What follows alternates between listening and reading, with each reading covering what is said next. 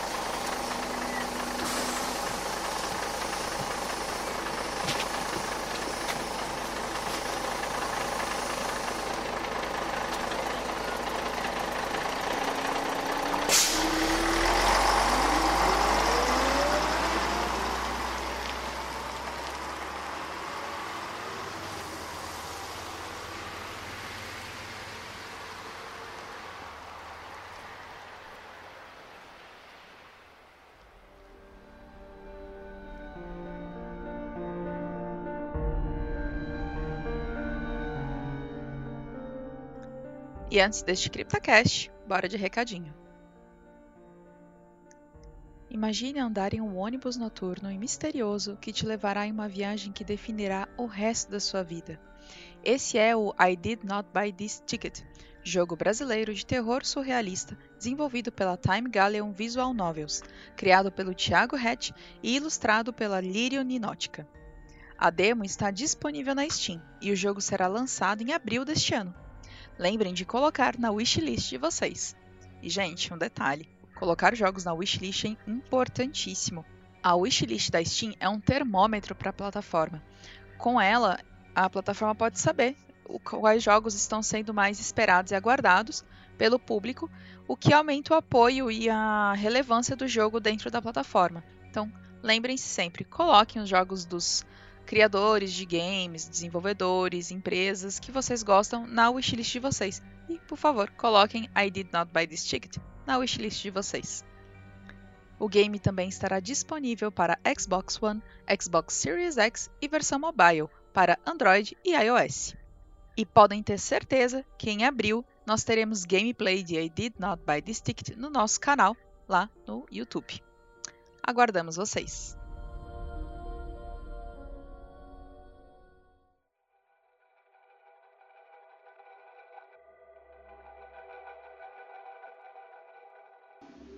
Desde que somos Homo sapiens sapiens, a vastidão do universo sempre nos encantou, intrigou e aterrorizou.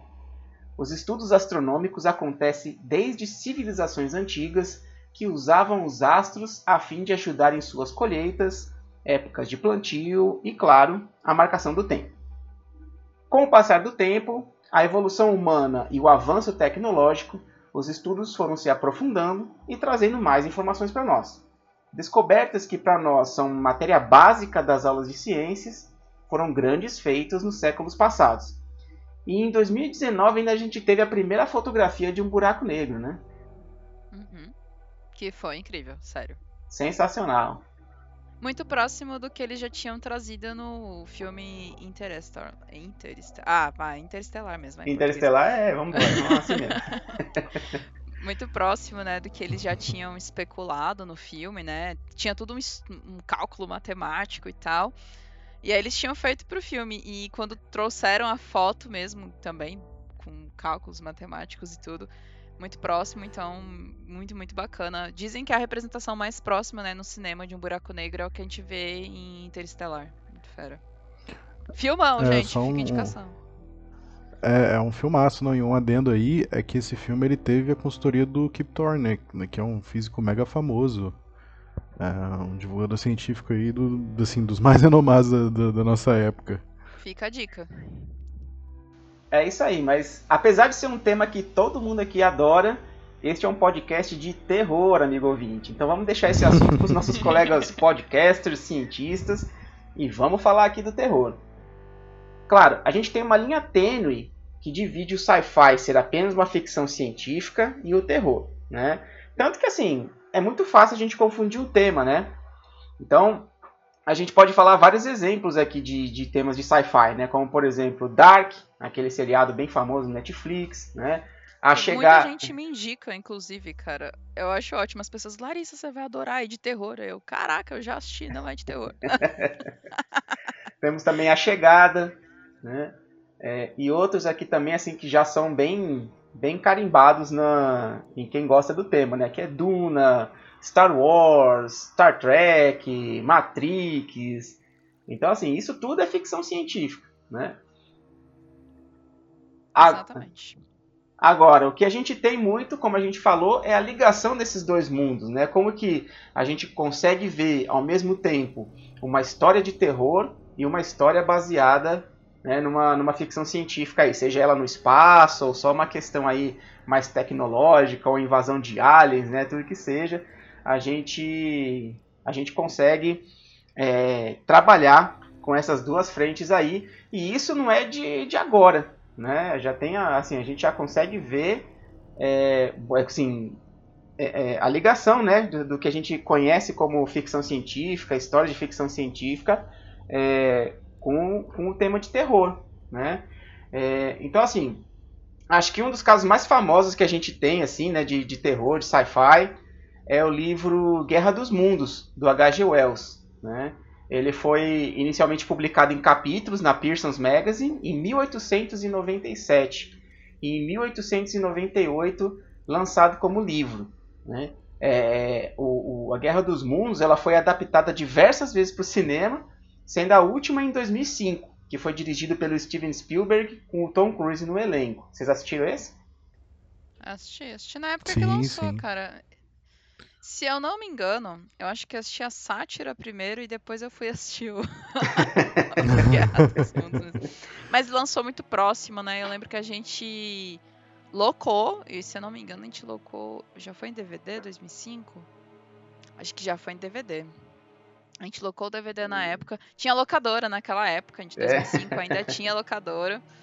Eu lembro que a gente locou para assistir e tinha a Dakota Fanning, né, na, no elenco também. Ela era bem novinha na época. Mas e esse aí, vocês consideram como terror e, e, e ficção científica ou mais para ficção científica mesmo? Pensando no filme, né? É, pensando é, no filme, eu diria que não. Ele é muito ação, né? É, é, exatamente, porque assim, tem o Tom Cruise, então dificilmente vai ser de, vai ser de terror. Tá, outro exemplo que a gente tem é a Múmia, né? Que, que é um filme original de terror e depois virou um filme de ação e depois com o Tom Cruise tentaram fazer um filme de terror, mas é o Tom Cruise, ele vai sair correndo e aí deixa de ser filme de, de terror. Ah, aí os filmes com o Brandon Fraser, eles são comédia, né? Ação comédia, né? Que, é, inclusive são muito é. bons, eu gosto bastante dos filmes, assim, tirando o terceiro, acho que o primeiro e o segundo são ótimos. O terceiro deu uma. Hum, Mas, hum, não tão legal assim. Mas a, o primeiro e o segundo filme são divertidíssimos de assistir, assim. Apesar dos efeitos já terem, né, ficado bem para trás, mas acho que são filmes divertidos de você assistir. Mas o com Tom Cruise, cara, eu assisti que eu dormi no cinema, cara. Eu falei, gente, eu não tô acreditando nisso, cara. Que filme mais. Triste. Deprimente esse filme. Desculpa quem gosta, mas não tem como, cara. Assim, o filme é bem fraco. Bem fraco mesmo, assim. É, foi só pra dar bilheteria, só pra vender. Porque olha, é muito fraco. Fraco de enredo. Tudo. O filme tem um péssimo enredo, inclusive, assim. Não diz nada com nada. É, ouvinte, vocês podem ver que vai ser difícil a gente conseguir falar de sci-fi e terror aqui sem, sem fugir um pouco mais pro lado do sci-fi também, né? Sim, com certeza. Mas eh, eu não li o livro, né, do Guerra dos Mundos, H.G. Wells. Mas é, talvez seja terror, né? Talvez ele tenha um, um sci-fi com terror. Não, ele é bem mais antigo, né? O, o livro ele é do final do século XIX. É isso? 1819? Século. XIX, isso. Ele é, do, ele é do final do século XIX, então eu não posso falar porque eu não li o, não li o livro, né? Mas talvez ele tenha algum um- uma, uma pitada de terror ainda da, da época que ele foi escrito, assim, né? Então É, pode ser que tenha, né? Não- Agora- não sei, não posso dizer. se, Não vou saber opinar. agora, se a gente não pode ter certeza se o livro é, é- pode ser colocado na estante aí da- nas prateleiras de terror ou não, né? É, pelo menos uma questão um pouco de terror aí a gente pode colocar em cima dessa obra, né? Que foi em outubro de 1938, onde a rádio CBS ela começou a fazer uma transmissão na rádio, né? É, narrando um trecho desse, desse livro, né? narrando um trecho da obra aí da parte da invasão, né?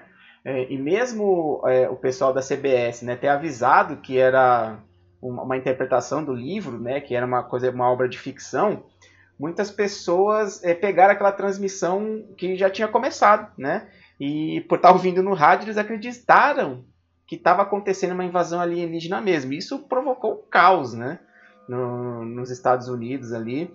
É, então acho que a gente pode colocar, né, que mesmo não sendo uma obra totalmente de terror aí, ele conseguiu causar um terror nos norte-americanos, né?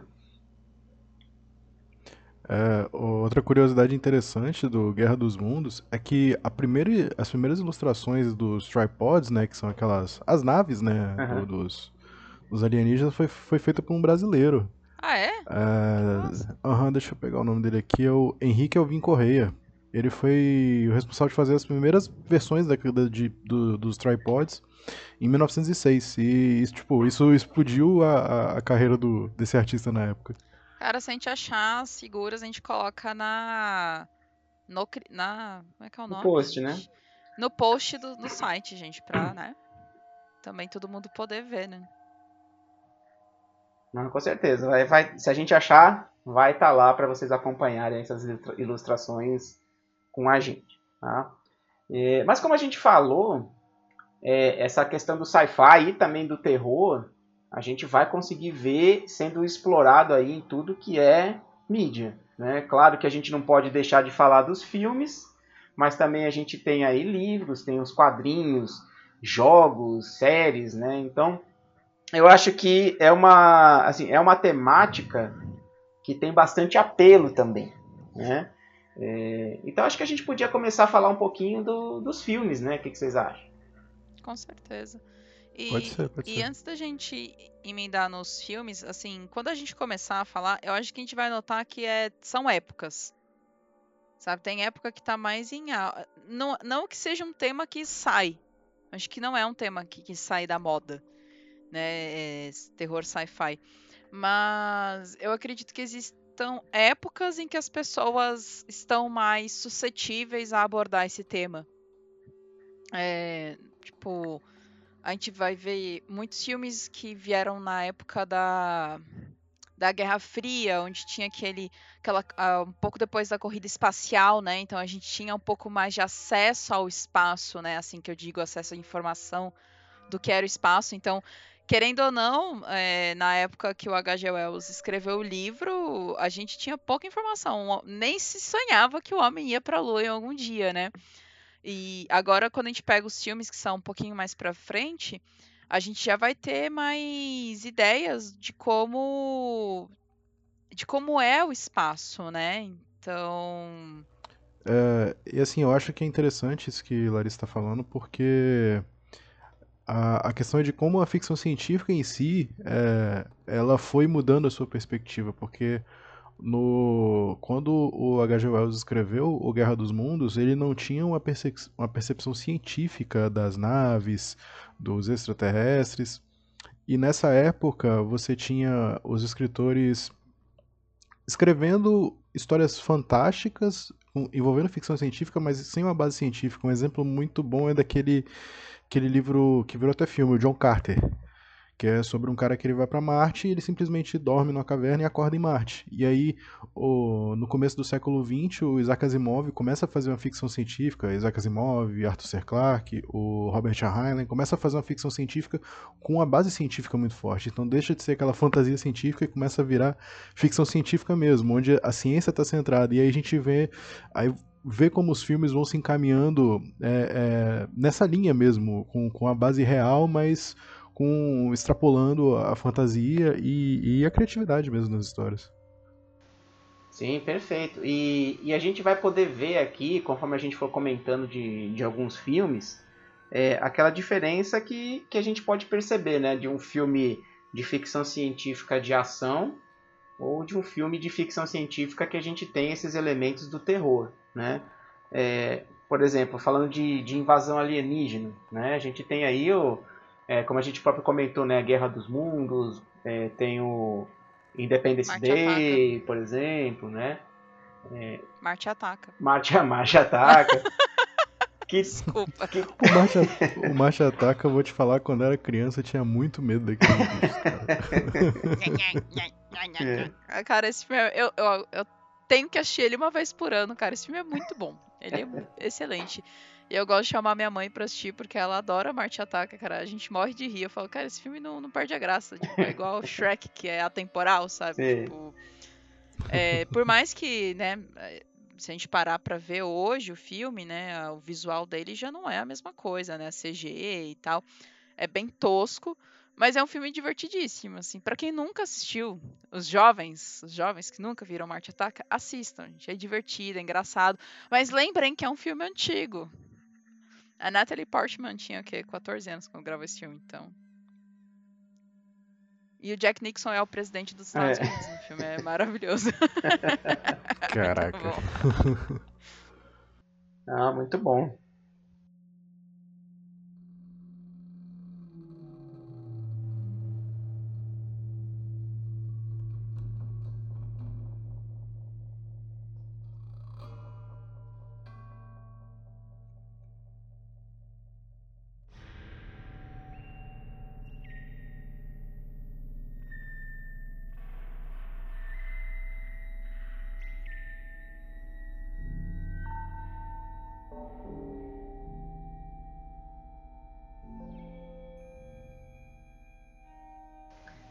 Começar aqui a falar um pouquinho então, né? É, de alguns filmes que, que tem a temática aí de sci-fi, a gente já consegue falar, é, colocar também a temática do, do terror, né? É, quer começar, Larissa? Eu vou trazer, mais a título de curiosidade, o primeiro filme, porque é mais por ordem de que a gente trouxe aqui numa ordem cronológica, né? A ordem de gravação dos filmes. Mas eu vou trazer o primeiro filme mais a título de curiosidade, porque se não for o primeiro filme de ficção científica, porque existem vários da época do cinema mudo, né? O filme A Viagem à Lua, do Trip to the Moon, de 1902, do Georges Méliès. E eu sei que tem vários, como Brasil, eu não vou lembrar o nome. Sim, gente, tem um filme de ficção científica antigaço chamado Brasil. E tem muitos filmes da época que traziam essa temática de ficção científica, mas não era terror ainda, né? Mas eu acredito que o primeiro filme de fato que a gente já pode trazer um pouquinho do terror em ficção científica é o Godzilla, o Godira. Tava falando com o Igor ontem sobre isso. Você quer falar, Igor, do filme? É, o, o, o Godzilla, assim, é, é, muito o que a Larissa falou há uns minutos atrás, é, de como os eventos mundiais e de guerra influenciavam, porque o Godzilla ele vem numa temática de energia nuclear, de poluição e, e cria esse monstro gigante, e era uma época onde, onde eu não sei se. Agora eu na dúvida se foi o Godzilla, o King Kong que ele puxou essa, essa, esse estilo né, de, de filmes de monstros gigantes, mas o, o Godzilla ele tinha essa pegada é, com a base na, na, ficção científica que influenciou muitos outros filmes que a gente vai acabar falando aqui sobre monstros, sobre é, é, sobre alterações com, com base em, em, uma, em, alguma ciência que criam monstros, criam monstros gigantes ou mutações, etc. É, e eu lembrei também de um filme lá, que é antigo, que é muito famoso também, de, de, que é referência em ficção científica, que é aquele Metrópolis. Ah, esse mesmo, Metrópolis. Obrigado que você lembrou o nome dele, que eu tava tentando lembrar e não me vinha na mente. Esse é antigaço. Deixa eu ver de que ano. Que o Brasil que eu falei, gente, ele é de 1985, ele não é tão antigo. E um filme que a gente esqueceu de citar, Fernando. Hum. O Blade Runner. Ah, Blade Runner é um clássico sci-fi também, né? Metrópolis é. é de 1927, é um drama sci-fi. 1927 já tinha filmes com áudio, mas eu não sei se esse se Metrópolis já tem áudio no filme. Eu não, não assisti Metrópolis. Mas continuando a nossa lista, logo depois, em 1977, nós temos Contatos Imediatos de Terceiro Grau. É um clássico também da ficção científica e ele já começa a trazer elementos do horror, né? É, o Assim, o, o Contatos Imediatos de Terceiro Grau é um filme que eu gosto bastante porque ele te deixa com um suspense, assim, pelo menos eu quando, às vezes que eu assisti esse filme, eu sentia suspense do começo ao fim. Assim, eu ficava, a, a situação é muito incômoda. E é, é, um dos primeiros filmes que eu lembro sobre é, tratar ufologia não como aquela visão do Guerra dos Mundos, de invasão, mas como uma coisa, um mistério, é, é, é, muito mais focado no OVNI do que no alienígena. E, e, tem, e é legal porque ele, ele mistura várias coisas assim reais, né, com, com, com a ficção do filme.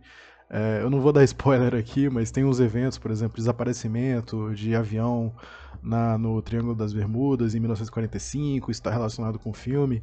E esse filme ele deixou uma marca assim muito grande, que é um, um, um um, um, uma musiquinha, né? Que depois na edição a gente até coloca.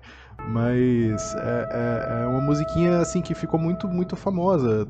É tipo o tema do. do, do, do Halloween, do, do Exorcista. Essa musiquinha ela ficou muito característica em, quando alguém fala de, de OVNI, de alienígena.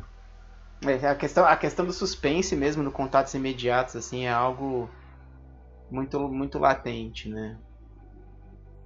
E continuando a nossa lista, nós temos em 1978 Invasion of the Body Snatchers Invasores de Corpos. Né? Esse eu também não assisti, gente. Eu tô igual a Glória Pires. Por enquanto, tô só sei opinar. É, esse filme é muito bom, assim. Ele é um filme que. Ele, ele tem aquela, aquele, aquela pegada de, de, é, de. A gente, é o próximo aqui da lista que a gente vai falar, né? Que é o The Thing, o Enigma de Outro Mundo que você não sabe se a pessoa é, é um alienígena, se não é. No filme, assim, os alienígenas eles invadem o corpo das pessoas, eles tomam o lugar das pessoas, né?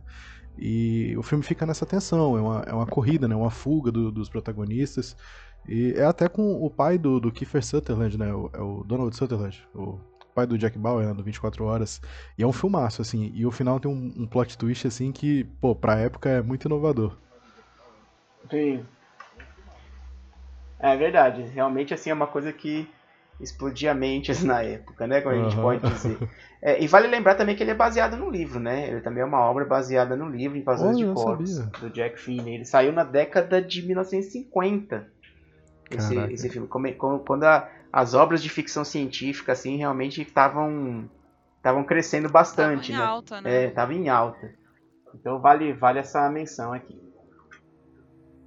Aí, como o Igor já, né, deu uh, um spoilerzinho, o nosso próximo da lista é The Thing, Enigma de Outro Mundo, de 1982. Esse é um clássico, né? Um clássico da ficção científica e horror, né? Porque ele trouxe muitos elementos de body horror também, né? Então, muito, muitos efeitos práticos, muita, muito animatrônico pra época, né? Bem legal.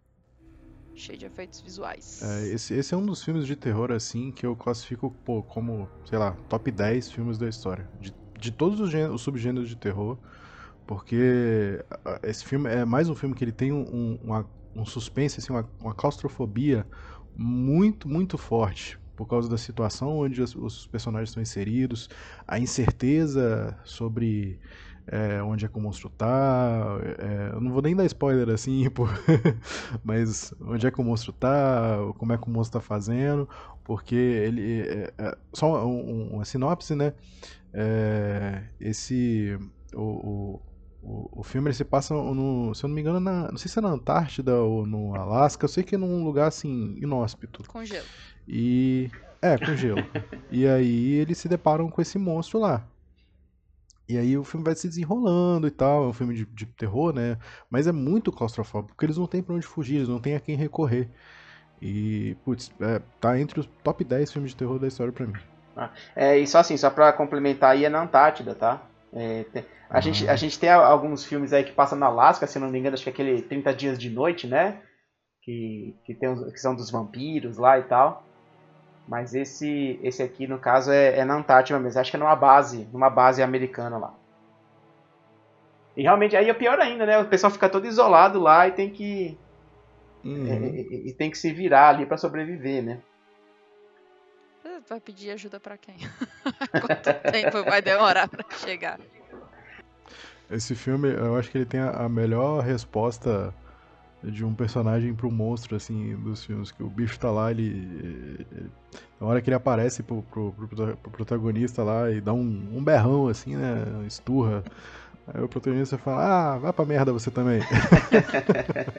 é, e, e, uma coisa assim que, que é interessante nesse, nesse filme é, é por conta assim, o alienígena aqui no caso ele é um parasita, né? Ele, ele parasita o, o corpo das pessoas e toma ali assim as suas ações. E eles ficam ali paranoicos, né? Porque ele não sabe quem, quem que é, é, é. Da, da, da, equipe ali que tá com o parasita, né? Então fica mais ou menos um Among Us aí, né? No, é, no... Tipo... Exato. Nossa, exatamente, exatamente, exatamente. Eles ficam ali, um, um apontando muito. o dedo pro outro, né? Pra, é, pra descobrir quem é que, quem é que tá é infectado lá pelo parasita. É, quem é que tá parasitado, não, e, né? E tem aquela cena do teste que eles vão testar Puta merda, que, cara, que, que, é uma tensão aquela, aquela cena, é absurdo. Esse, esse, é, esse é um filme muito bom, cult também, que se, se você gosta do tema sci-fi e terror, você tem, tem que estar tá na, sua, na sua lista. E você, jovem, que joga Among Us, tem que assistir também, cara. Olha o precursor do Among Us aí. Olha aí. Já nem precisa de versão cinematográfica, né? Já tem a versão já, pronto. E continuando a nossa lista, em 1985 saiu o filme Life Force, Força Sinistra. Esse eu não assisti também não. Também não. É, esse filme aqui, ele foi um filme... É... Eu, não, eu não sei nem se pode dizer que é cult, né? Mas ele tá na lista aí do dos filmes que ficaram famosos, né, com relação a, a essa questão de invasão alienígena e tal, né, porque é, a é história... É Patrick, Patrick Stewart, não, né? Tem, tem o Patrick Stewart, ah, sim. Tá. É, é, e ele tá ligado com a questão do cometa Halley, né, é, uma nave foi avistada na cauda do cometa Halley, né, é, e aí quando eles vão lá ver, é, eles se deparam com acho que dois ou três corpos que estavam em animação suspensa, né? E eles levam para a Terra, né? E aí eles começam a ver que é meio que assim um, uns vampiros do espaço aí, né? É, que são é, que são alienígenas ali, né? É, que sugam a vida, né? Sugam a energia e a vida aí da, dos humanos, né? Então começa aquela é, aquela luta pela sobrevivência ali, tentando escapar e tentando descobrir uma forma de é, derrotar os, os alienígenas aí, né, que vão sugando, sugando a vida do, dos humanos lá na nave e tal, né? Impedir que eles vão até a Terra também. Pô, parece massa, cara. É, ele é bem bem filme dos, dos anos 80, assim, né? Uhum. Então você tem que levar isso em conta quando você for assistir. Mas ah, acho que vale, acho que vale também dentro, dentro dessa temática que a gente está discutindo, né? Para quem ficou curioso, tá no Watch Now da, da Apple e na Amazon Prime. Todos assim pagando um valorzinho por fora, assim, além do valor que você já paga mensalmente. E continuando, em 1986 nós temos o filme A Mosca, que é uma refilmagem de A Mosca da Cabeça Branca de 1958. Ah, esse também é um clássico. Até, deu, deu até uma ânsia de vômito. Esse filme, ele é pesado, assim, ele é, é, graficamente pesado, né? Porque muitos efeitos práticos, assim, eu, o único efeito especial que eu lembro desse filme é só na cena de, de teletransporte. Para quem não viu, assim, é, é, ele é sobre um cientista que tá tentando fazer uma máquina de teletransporte. E aí tem, tem várias cenas muito gore, assim, dele teletransportando um macaco, e o macaco Tipo, ela teletransportado todo bugado, assim, parece um, uma foto que você enviou e corrompeu. Sim. e, mas aí ele, todo cientista doido, né, ele tenta se teletransportar e uma mosca entra. E aí o, a máquina de teletransporte funde o DNA dele com o da mosca. Ele começa a virar uma mosca. E assim, o filme ele vai se degradando ao longo do filme que, e, e, e é tudo efeito prático, tudo maquiagem. Então é, é assim, é um bagulho bem bem, bem de, pra quem tem estômago fraco é difícil de assistir. Parabéns pra equipe de maquiagem do filme, porque olha. É, e é body horror total, né? Não, total. Continuando a nossa lista, em 1988 nós tivemos They Live, Eles Vivem. They Live é aquele do óculos, né? Que eles colocam óculos e ouvem Obey, Eu... Obey, né? Não é isso? É, exatamente. Deixa, deixa, deixa o Igor até... falar, né? Ele, ele, até colocou a introdução aí. eu até falei na entrada uma, uma fala do filme, porque esse filme, assim, além de ser um clássico de ficção científica, de terror, eu acho que ele é um filme muito importante para todo mundo assistir. Porque ele tem uma crítica social absurda sobre consumismo, sobre propaganda, sobre como a gente segue no inércia e não, não enxerga como a sociedade está. É, dando uma pequena sinopse do filme, ele é sobre um personagem que não tem nome, que até nos créditos ele aparece como nada, e ele encontra, eu não, agora eu não estou lembrado se ele encontra o óculos ou se o óculos chega para ele por correio, realmente me foge a memória. Mas é um óculos que quando ele coloca, ele, ele vê que todas as propagandas, por exemplo, um outdoor onde está escrito, não sei, é, sei lá, compre, não vou falar a marca aqui, né? compre qualquer uma balinha na mercearia do seu Zé. Quando ele coloca o óculos, é... aparece a mensagem assim: obedeça, é... trabalhe, é... não questione, como se fosse a mensagem que está sendo passada por trás daquela propaganda. E aí ele também consegue visualizar que várias pessoas da sociedade não são seres humanos são alienígenas e eu gosto, eu acho muito maneiro o, a estética dos alienígenas, porque é uma coisa, assim, você, à primeira vista, se você vê algum material desse filme, você vai achar que eles são zumbis, mas é, eles são alienígenas e tem um, um, uma cena específica nesse filme que eu acho muito maneira, que é quando ele está tentando convencer um amigo dele a colocar os óculos. E tem todo assim um, um, um, subtexto nessa cena sobre ele forçando o amigo dele a, a, abrir os olhos. E o amigo dele tá tão imerso naquela sociedade que ele resiste. Ele, ele eles lutam assim fisicamente para ele não colocar os óculos. É um filme assim muito importante. Eu acho que ah, mesmo se você não, não assim, se você não curte é, filme de terror, provavelmente você não vai estar aqui escutando um podcast de terror. Mas além do, do de você pela pelo valor como obra de terror e ficção científica, é um filme muito importante de ser visto em todos os aspectos. É, e, e é uma coisa que a gente já comentou algumas vezes também, né? Que assim, o terror, ele é, é muito político também, né? Então a gente sempre... Sempre não, né? Não posso, não posso generalizar, generalizar tanto assim. Mas especialmente as obras aí do, do Carpenter, né? Do, do, do Romero e tal, a gente vê muita questão política e temporal, né? Eu acho que vale mesmo uhum é, da, da, forma como você falou aí, vale é, para compreender um pouco mais, né?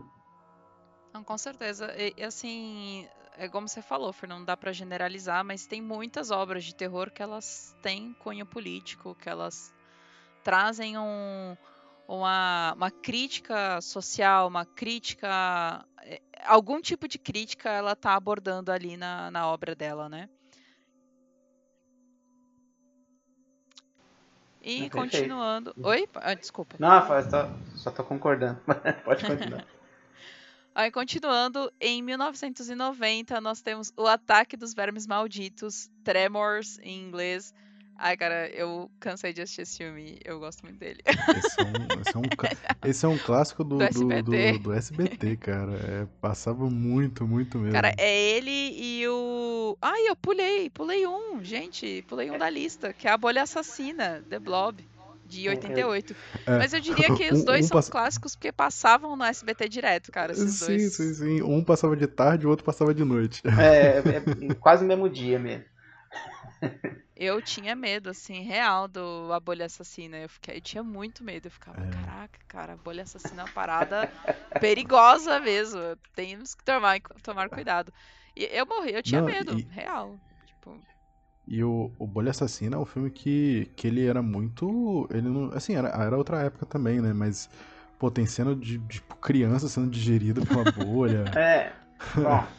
Eu lembro de uma cena que eu tinha muito medo e hoje em dia eu olho assim, cara, é muito filme B, muito, muito toscão, assim, que era quando a bolha puxa o cara pelo, pelo ralo da pia e o, o, cano vai ficando gordinho, assim. Aí, tipo assim, não tem como uma pessoa descer pelo ralo, mas eu assisti e ficava, caraca, eu vou lavar a louça ali e a bolha vai me puxar.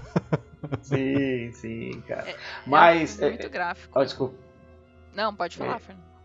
Não, eu queria dizer, assim, falar de novo aqui mais uma referência com relação à, época, né? Quando saiu esse filme, porque a, a bolha assassina ele era um experimento de guerra, né?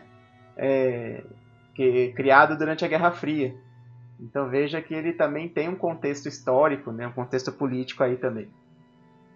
Não, com certeza. E, e, poxa, era muito gráfico o filme, né? Assim, apesar de hoje parecer bem tosco, mas pra época era muito, assim, muito realista, vamos assim colocar, né? Muito eram efeitos muito práticos, né? Então, e o Ataque dos Vermes Malditos, ele vai muito nessa pegada, assim, lançar dois anos depois, né? Tem o. Qual é o nome do ator, gente, que fez o Ataque dos Vermes Kevin Bacon. Kevin Bacon, né, no filme. Kevin Bacon. e o. Passou muito também na, na sessão da tarde. E eram os vermes do deserto, né? Não era isso? Era. Eu, eu não lembro a sinopse do filme. Eu lembro que ele se passa no, no deserto, acho que americano, assim. Mas eu, eu, realmente, assim, me falha a memória, a origem deles e tal. Eu lembro que era uma parada muito. Era bem toscão, assim, a galera correndo igual barata tonta do, dos, do, dos vermes. Mas, pô, ficou como um clássico. Vale muito a pena assistir. Não, com certeza. E ele foi uma franquia, né? Ele ganhou dois, três, quatro e por aí foi. Eu só vi o primeiro, que é o, o clássico. Mas eram os vermes, literalmente, que andavam por debaixo da terra, assim. Mas eram vermes como é que fala? Não é um verme como a gente imagina ele meio molengudo e com aquela pele fininha. Não, eles tinham uma carapaça, né? Eles eram. Eles vão lembrar muito mais um. para quem joga Dungeons and Dragons, os vermes é, gigantes lá do, do deserto de DD. Porque eles tinham uma carapaça na cabeça, né? Eles não tinham olhos, mas eles tinham uma bocarra, assim, com uns bicos, como se fosse. e dentes, né? E tinham as criaturas também que iam por terra, né? Tipo, umas. Ou esse já é outro? Porque eu lembro que. Ah, eu acho que é algum da franquia. Eu acho que deve ser algum da franquia, mas eu lembro que tinha umas criaturas que tinham pernas. Eu, lembro eu acho que é o 2. Deixa eu olhar aqui. É porque Nossa, esse é muito vendo... vívido para mim, assim. É o 2. Eu tô. Eu tô vendo o cabelo do Kevin Bacon nesse filme, meu pai do céu. Sim, no 2 tinham assim, as criaturas que elas não elas não têm olhos também, elas andam meio bípedes, parece meio que um dinossauro com uma cabeça do verme. E elas não enxergavam, mas elas tinham. Eu lembro muito de uma cena que eles passam. Cara, não sei se eu tô confundindo o filme, gente. Se vocês verem que eu tô confundindo, vocês podem mandar nos comentários.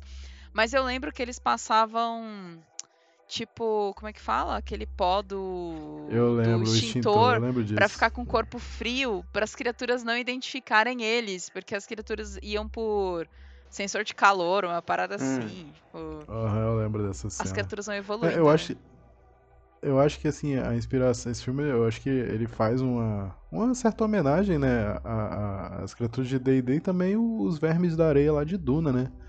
que é, é outro clássico aí de, de ficção científica, de fantasia científica, assim, né? É, ele é o famoso filme de terror que fica galhofa, né? Assim, é tão exagerado que a parada assim ultrapassa, né? Mas é, já, já, que a gente tá, é, já que a gente tá falando de D&D aqui também, uma coisa que me lembra, voltando um pouquinho da bolha assassina, é o cubo gelatinoso do D&D, né? Ah, é verdade. E ele é vai verdade, é verdade. E tem aquele, não sei o que, maltraqueante. Esqueci, né? Maltraqueante. Nossa senhora. O, não, o Google não conseguiu identificar. Não consegui. Mas tem uma criatura que que tem no livro de D&D também no livro dos monstros que ela é uma fusão de coisas é, tipo pessoas animais e tal que algum cientista juntou sabe algum algum mago algum alquimista e tal e aí fica ele é uma um amontoado de, de, pessoas e bichos, assim, só que ele é uma, uma gosma que tem olhos e bocas, e aí ele fica sussurrando. É bem. Pra quem quiser narrar D&D é, de terror, é uma criatura perfeita, assim. Tipo, um pouquinho de body horror aí. Mas continuando a nossa lista, em 1995... Ah, ah pode falar.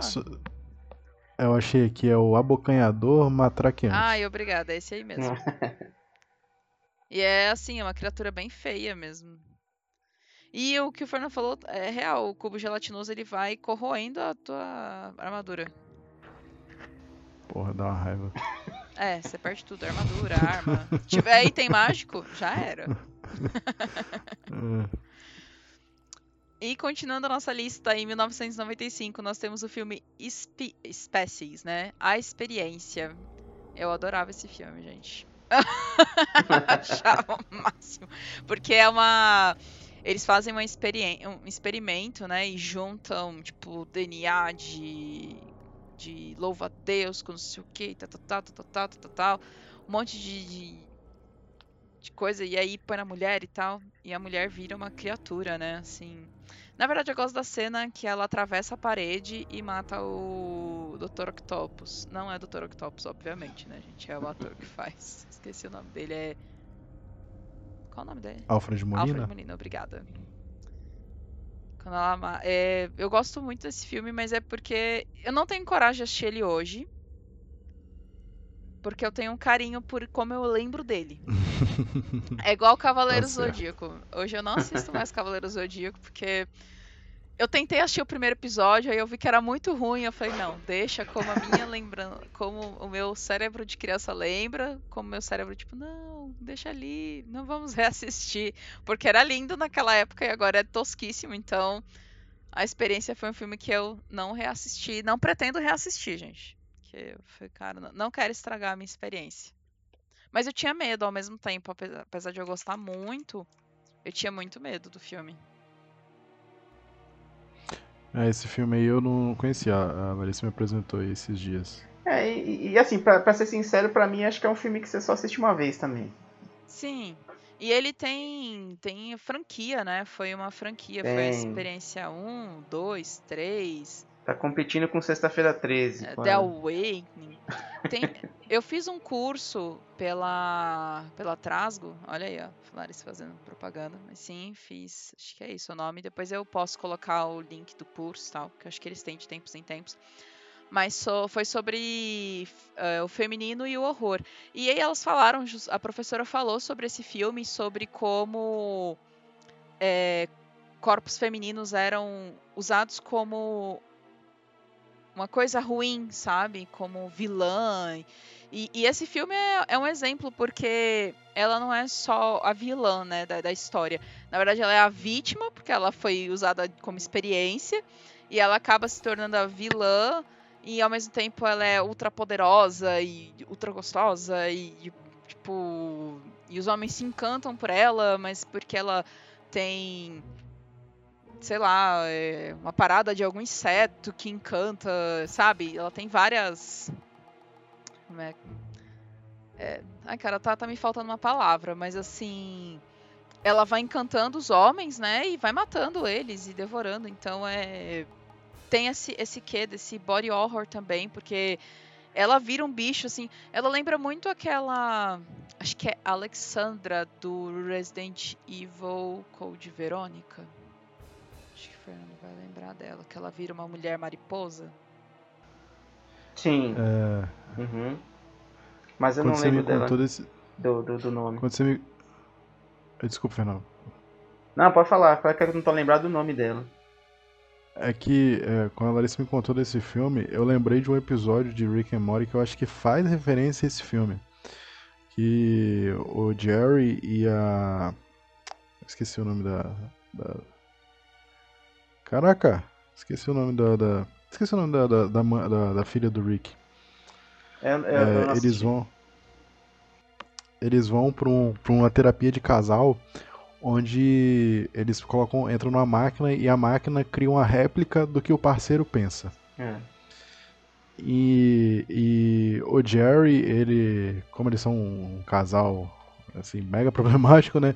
Ele imagina, ele imagina ela como é Beth, é Beth é o nome da, da mulher dele. Imagina ela como se fosse um monstro que tem todas as melhores, assim, as melhores características de cada predador. aí eu acho que, tipo assim, foi inspirado nesse filme, porque é, é bem isso aí, ela, tipo, tem pernas de aranha e, e garras e asa e rabo de, de, de, ferrão de escorpião, então, assim, eu, eu, eu vi muita inspiração nesse filme, como você falou. Não, tá em total. Acho que a gente assistiu esse episódio, é muito bom. E é a Alexa Ashford, do Resident Evil Code Verônica, ele mesmo ela vira uma criatura meio. Ela tem, como é que fala? DNA de insetos, né? No, lá no, no, vírus que ela coloca no próprio corpo e ela vai se transformar. E tem as fases como todo bom Resident Evil, né, gente? É claro. É, você vai, você mata uma vez, ele se transforma. Você mata outra vez, se transforma de novo e, e por aí vai. Até chegar ao Rocket Launch. Exatamente. Mas continuando aqui, em 1999 nós temos o filme Vírus. Eu não sei que filme é esse, gente. Nossa, esse eu acho que eu não assisti. É, esse eu também não. Eu não tô lembrado desse não também, vi. não.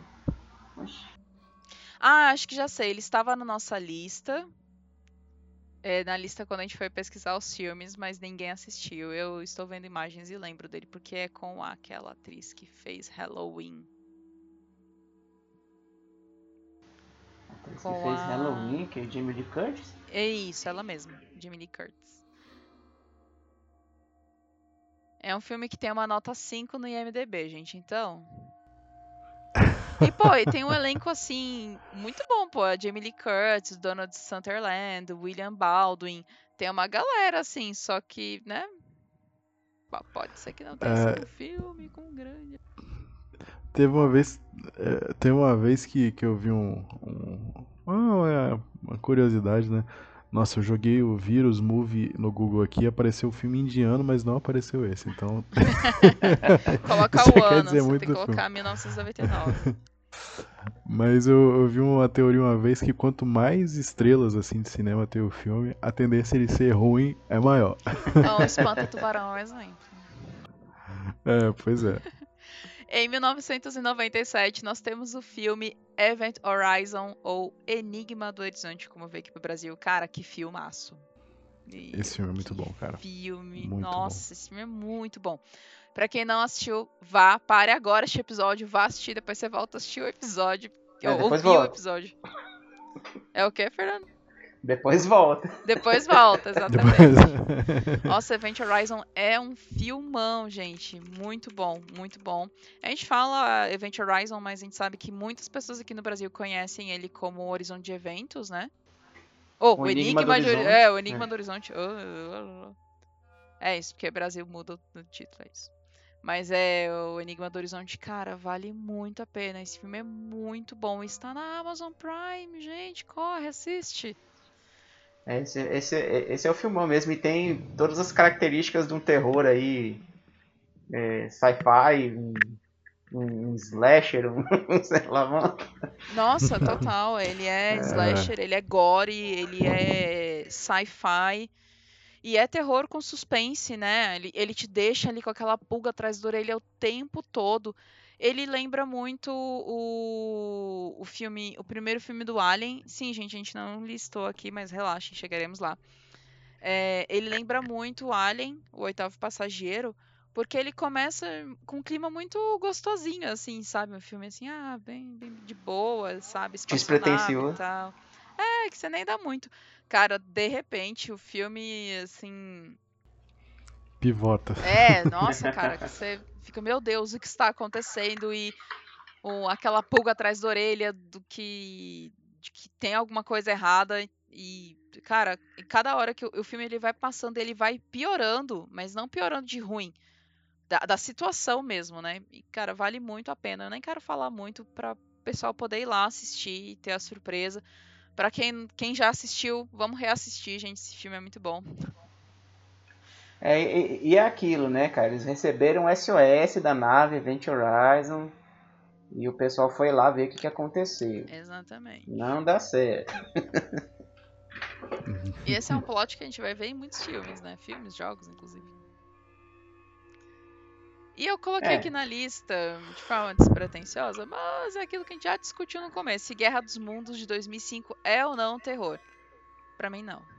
Não. é, pra mim também não é, não. Ele é um terror da categoria Vingadores 2. Exatamente. É... então vamos para o nosso próximo da lista. Em 2007 temos I Am Legend. Eu sou a lenda. Igor, quer falar? Pode. É. Assim, sobre é, essa questão do filme, o filme, ele não. É, não, é, não é bom, não é, não é bom, cara. Esse filme é. Assim, ele. O, o, o livro, né, O Sua Lenda, é um livro que influenciou muitos muitos produtores de conteúdo de terror, inclusive o George Romero uhum. e toda a cultura de filmes de zumbi. Eu acho que a gente até citou lá no. no zumbis no da cultura pop, é. De zumbis. Uhum. E, e assim, para quem viu o filme, é, a história do livro é muito diferente. É, assim, o desenrolar da história, o plot da história, o final principalmente é muito diferente. E assim, eu acho que é, eu deixo como indicação aqui, vale o livro e ignora o filme. Porque assim, é o Smith, então é aquela coisa ação e final feliz, então eu deixo mais como indicação o livro do que, do que o filme. Concordo, eu acho que o, o, o livro ele tem uma é, um apelo do terror bem maior do que o filme. Não, e a questão também do, do plot em si, né? O Porque, sim, sim. Sem dúvida. É, no livro tem, tem muito mais sentido o título Eu Sou sim. a Lenda do que o filme. É, eu tô tentando. Eu tô tentando pensar em como falar sem dar spoiler, né? Mas é, mas é difícil. é, esse aqui não pode dar spoiler porque faz parte da experiência. É. Então vão ler, gente. É isso que a gente pode falar. Vão ler, vão ler o livro. e continuando, em 2008 tivemos o filme Cloverfield. Eu não vi esse, eu vi o, o outro, Rua Cloverfield, número 10. Mas eu não vi esse, o Cloverfield. Que é muito bom também, né? Mas esse, esse que é o Bruxa de Blair com ficção científica, né? Isso, Porque isso ele aí. tem câmera na mão? Ele é found footage? É, eu não lembro se é, esse, se é esse Cloverfield ou se é o outro do, da rua Cloverfield. Eu sei que um deles tem o Found Footage, né? Não, é esse aí, é o Cloverfield, esse do. do é, é do monstro, né? É um é. filme assim, meio. meio kaiju, assim.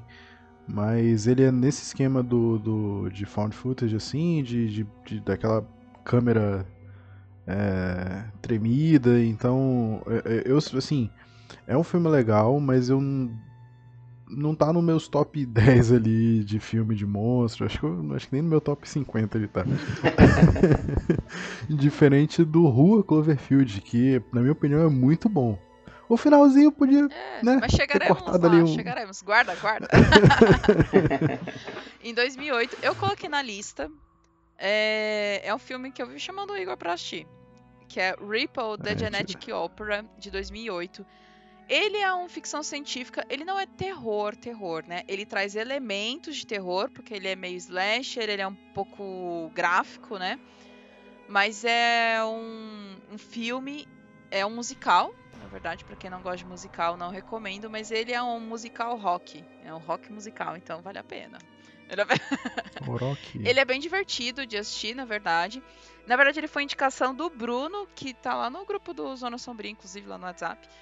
O, o Bruno que me indicou na época, eu fui assistir, eu gostei muito, então é um filme que eu tô sempre assistindo também. É, tô igual o Marte Attack, uma vez por ano eu assisto o Ripple. É, mas só dando um contexto, assim, para quem não conhece, é, Ripple é uma história sobre uma sociedade, assim, a sociedade avançou tanto que a gente tem, assim, a sociedade humana, né, tem órgãos é, artificiais e as pessoas podem pagar à vontade, entendeu? Por um órgão artificial. Elas perdem um órgão, ah, beleza, eu vou ali pagar.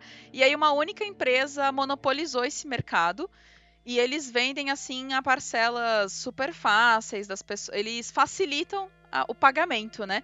Então as pessoas fazem cirurgia doidado, né? Tipo, todo mundo faz cirurgia para trocar órgão e ficar ali meio é, tipo, ah, vou, passar, vou sobreviver por mais tempo, né? E só que acaba que virou tanto um mercado que se a pessoa deixa de pagar uma prestação, a empresa manda o Ripple que é um serial killer atrás dessa pessoa para pegar de volta o, o órgão, né?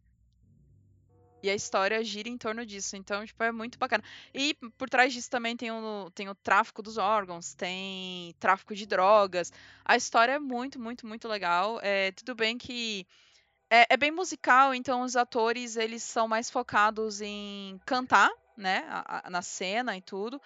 Mas é um filme muito bacana e ele tem. A, a, transição entre as cenas é quadrinho, né? Tipo, aquela cena vira um quadrinho, ele dá um, um zoom out, assim, para uma página de quadrinho e volta para a próxima página, assim, que é o, o próximo próximo frame do quadrinho. É bem legal, cara. Vale muito a pena assistir Ripple da Janet Copra. E não, não tanto pelo terror, porque ele não é terror, ele não vai te dar susto, não vai te dar medo. Ele tem uma estética de terror, mas pela experiência. É um filmão. E em 2009 nós temos Contatos de Quarto Grau, que é um falso documentário aí com a. Qual o nome dela, gente? A Jojovic? Mila Jovovich. Mila, Mila Jovovich, obrigada. Mila Jovovich. A musa do povo que gosta dos filmes de Resident Evil. Porque tem gente que gosta, gente. A gente tem que respeitar. É, é assim, pior, pior que uh, o foda de Resident Evil. O Igor ficou é até sem eu fala. É, porque eu fico assim, Resident Evil tem um caso de amor e ódio com Resident Evil que é tenso. Porque eu acho que o Resident Evil, a franquia, né, é, tipo, como o primeiro filme lá, eu, eu, assim, é como eu disse, é um caso de amor e ódio. É, o primeiro filme é ok, entendeu? Passa. Passa e é, tal. É, assim, se, Agora, se você, isso, se você assistir como obra independente, não como adaptação dos videogames. É, isso é. É, até assim, é um caso de amor e ódio mesmo. É amor pelos jogos e ódio pelos filmes. tipo isso. e Contatos de Quarto Grau, vocês assistiram? Contatos de Quarto Grau? Eu não assisti, esse eu não assisti. Não, também não posso opinar. Não, mas ele é um, ele é um falso documentário sobre uma uma população de uma, de uma cidadezinha assim, tipo, dessas é, cidades meio afastadas, montanhosas dos Estados Unidos e tal que. Tipo aquela cidade da Bela lá do Crepúsculo. Porque a gente não pode deixar de falar de Resident Evil, Crepúsculo e falta Silent Hill, né? Então. Mas é uma cidadezinha meio afastada e tal. E as pessoas da cidade, elas estão todas dizendo que são visitadas por um alienígena de noite. E que elas acham que é uma coruja, porque o alienígena parece aquela coruja de capela vocês não sabem, de cor de capela é aquela que uhum. parece um uhum. alienzinho, que ela é bem bonitinha, inclusive. Sim, sim, sim. E ela fica em capelas, por isso que o nome dela é cor de capela. Dizem que é ótima, que ela pega os ratos. Então, não matem corujas, é isso. Não matem animais. É, mas se essa coruja não... matar. É, mas se essa coruja. Coruja é sinistro, mas se essa coruja matar você, precisa matar a coruja. Cara, e ela dá um gritão, cara. Isso aí é tenso. E aí, é, as pessoas especulavam que são as corujas, que tem muita coruja na região. E, e, o que é interessante desse filme é porque ele mistura elementos de filme, então ele tem uma narrativa visual ali, filmando os atores e tal, mas ele também tem elementos de documentário, porque ele vai ter entrevistas com aqueles atores. E aí, por alguns momentos, você vai falar, gente, mas eu tô assistindo documentário ou tô assistindo filme? Pera. E ele, ele é realmente para confundir, ele é um filme confuso, ele é atemporal, né? Ele vai trazer elementos que já aconteceram no começo e depois volta. Então, é um filme que você tem que estar o tempo todo ali prestando atenção. É um filme interessante. Não é assim, uau, que obra-prima. Mas é, eu acho que vale a pena dar uma conferida para quem gosta de Alien, quem gosta de falso documentário, quem gosta da Mila Jojovic, quem gosta de Coruja, vale a pena. Eu queria, eu queria deixar, já que a gente tá nessa época de 2000 e 2000 e pouquinho, eu queria fazer é, dois, dois comentários. Um é indicar um filme que ele não é de terror, mas ele foi vendido como um filme de terror de ficção científica, que é Os Sinais. Do M. Night Shyamalan, né? É. é, do Mel Gibson. Esse filme ele foi vendido como filme de terror, mas ele é muito mais um drama ali sobre fé, do, do, do do Mel Gibson lá que é pastor e tal. E, e... Ele é muito Mas é um filme filosófico, muito bom. né, o filme. É, filosófico. Então, assim, como ele foi vendido como terror, eu vou deixar como indicação porque ele é bom. e tem a cena no Brasil das crianças falando em inglês. Em espanhol, elas falam portunhol lá, na verdade, um.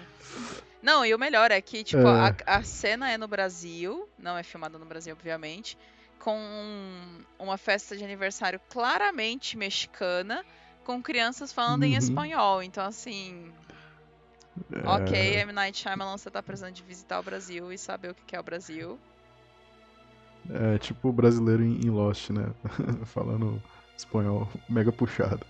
É, e outra, outra, outro comentário que eu ia fazer é que a gente tá falando de terror e ficção científica. Será que a gente, do começo dos anos 2000, né, na lista aqui, será que a gente pode indicar os linhas diretas de ufologia? Porque dava um cagaço. Ai, cara, eu morri de ver de linhas diretas. Inclusive, eu lembro que o que mais me marcou foi o do Césio, né, 137. E um que tinha história de irmãos que foram. de filhos que foram separados, assim, tipo em hospital e eles só descobriram depois na vida adulta e eu fiquei chocada com aquela história quando criança assim, eu fiquei, meu Deus, é, é, é assim, mas eu, eu, eu, realmente recomendo como, como terror o, o episódio dos Máscaras de Chumbo e do Operação Prato.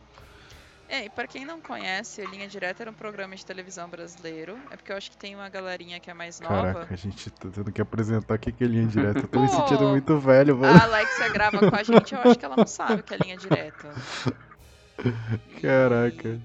Mas era um programa de TV brasileiro que passava, acho que na quinta-feira, se eu não me engano. Ele passava de quinta-feira.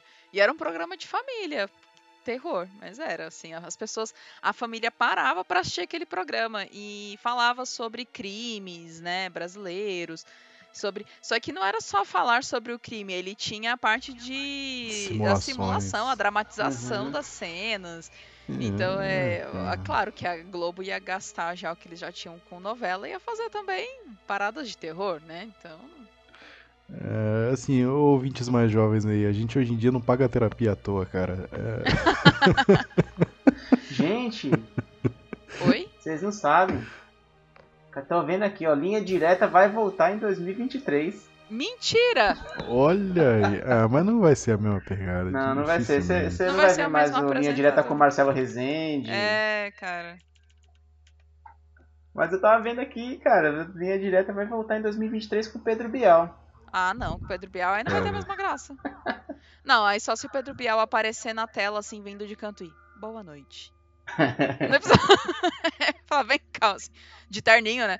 E com a mãozinha, assim, tipo, é. eu tô fazendo, mas aquela, encostando um dedo no outro, assim, tipo, junto. Boa noite. No episódio de hoje. Era uma parada muito assim. Mas peraí, mas peraí, eu queria, eu queria voltar numa coisa, já que a gente colocou esse adendo dos sinais aí. É... A fraqueza dos aliens não era água? Era, nos sinais era a fraqueza. Cara, isso é o maior mistério. Pois é, assim, eu queria que me explicasse por que cargas d'água o alien vai querer invadir um planeta que é 80% água. né? Sentido. Por falta de. Galera do planejamento é Pô, foi tenso, cara. O deadline era muito em cima, o pessoal entregou de qualquer jeito. eu, eu, acho que é tipo o Stitch lá, cara, da Disney. Que ele também. Uh, ele foi parar por sem querer, entendeu? Ah, sim, sim. Ele é. foi parar sem querer e os aliens também vieram parar sem querer. Foi isso. Aí, ah, já tá por aqui. Putz, esse plano cheio de água aqui, gente. Então, é, é isso. Já tá por é aqui, invadir mesmo. É o que tem para hoje. A gente tem aqui, ó, igual o Igor falou, um deadline, a gente tem X planetas para invadir, e é esse que a gente tem que invadir, porque tá na lista, né? E o tempo tá curtíssimo. Não, Aí, tá. Voltando para a nossa lista, em 2011 nós tivemos o filme Apollo 18. Não sei se vocês assistiram. É um filme found, found footage também.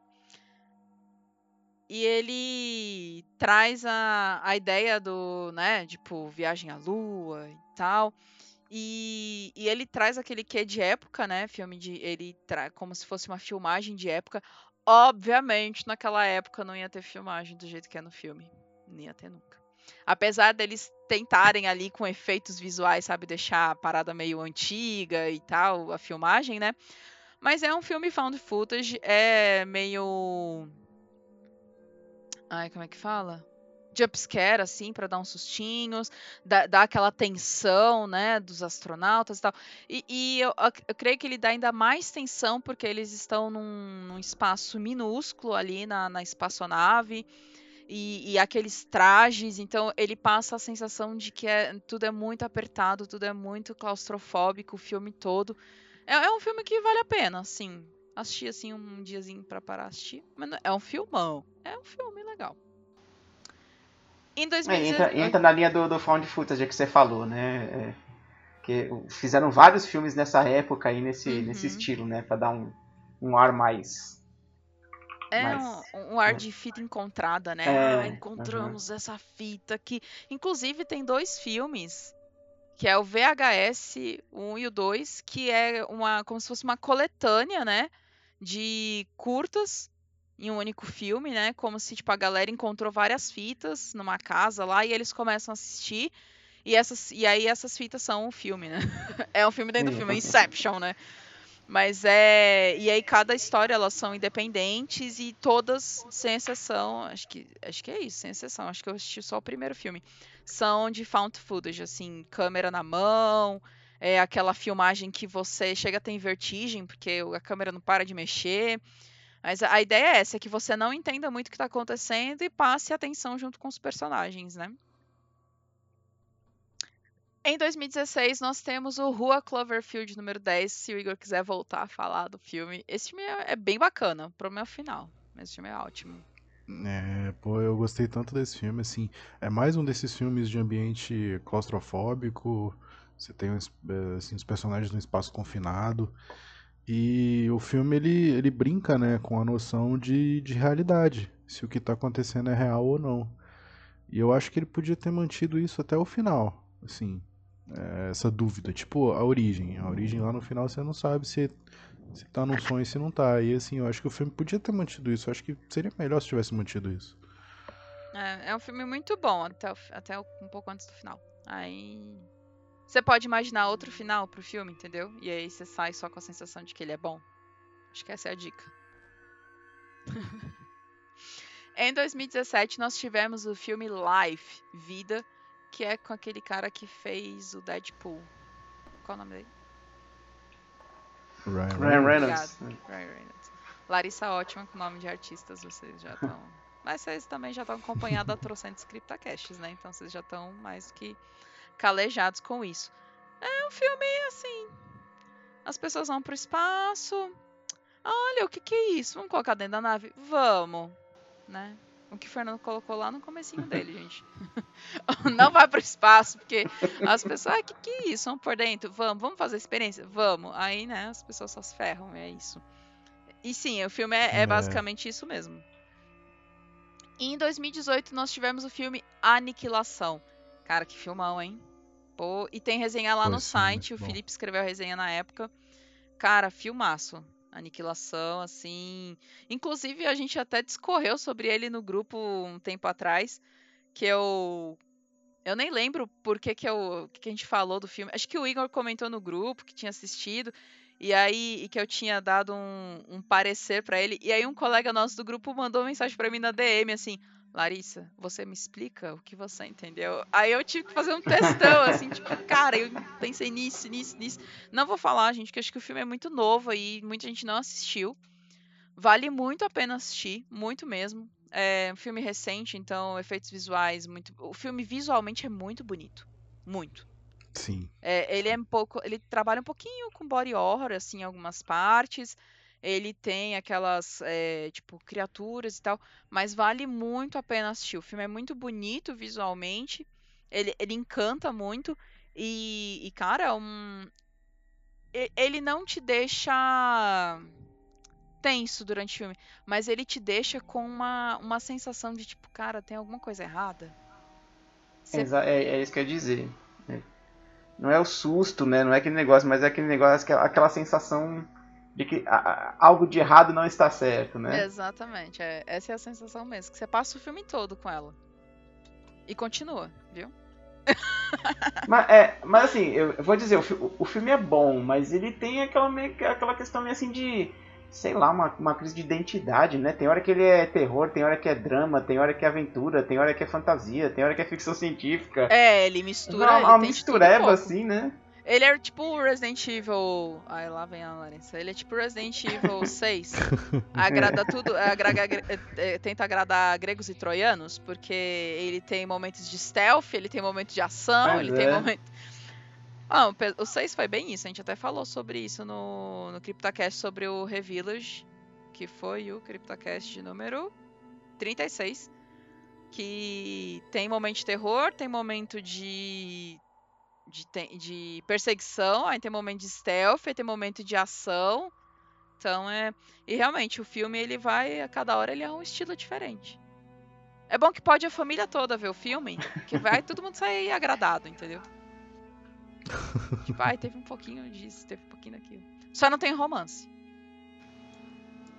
Não assim. É. Pode até ter para as pessoas assim que acham que é romance.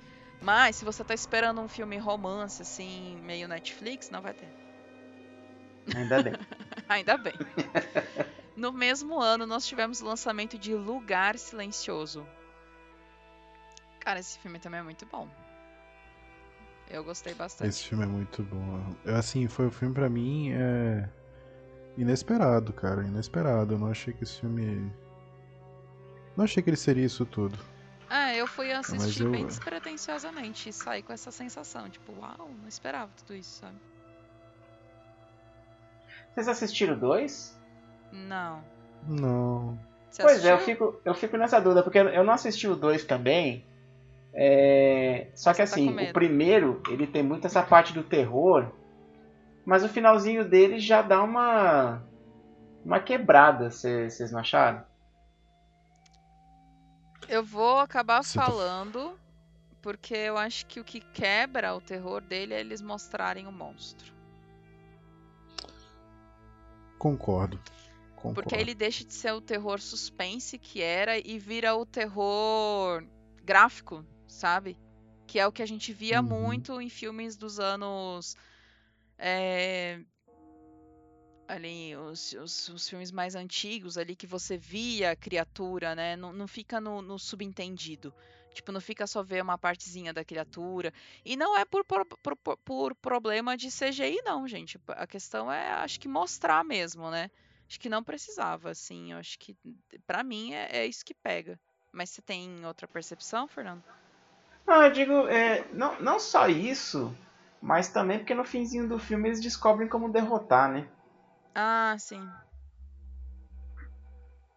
Então eu fiquei, eu fiquei na curiosidade porque eu não tive a oportunidade de ver o segundo filme, mas eu queria saber se eles levaram muito por esse, por esse caminho, né, de deixar o negócio um pouco mais, sei lá, ação, aventura, ou, ou se eles conseguiram manter o terror.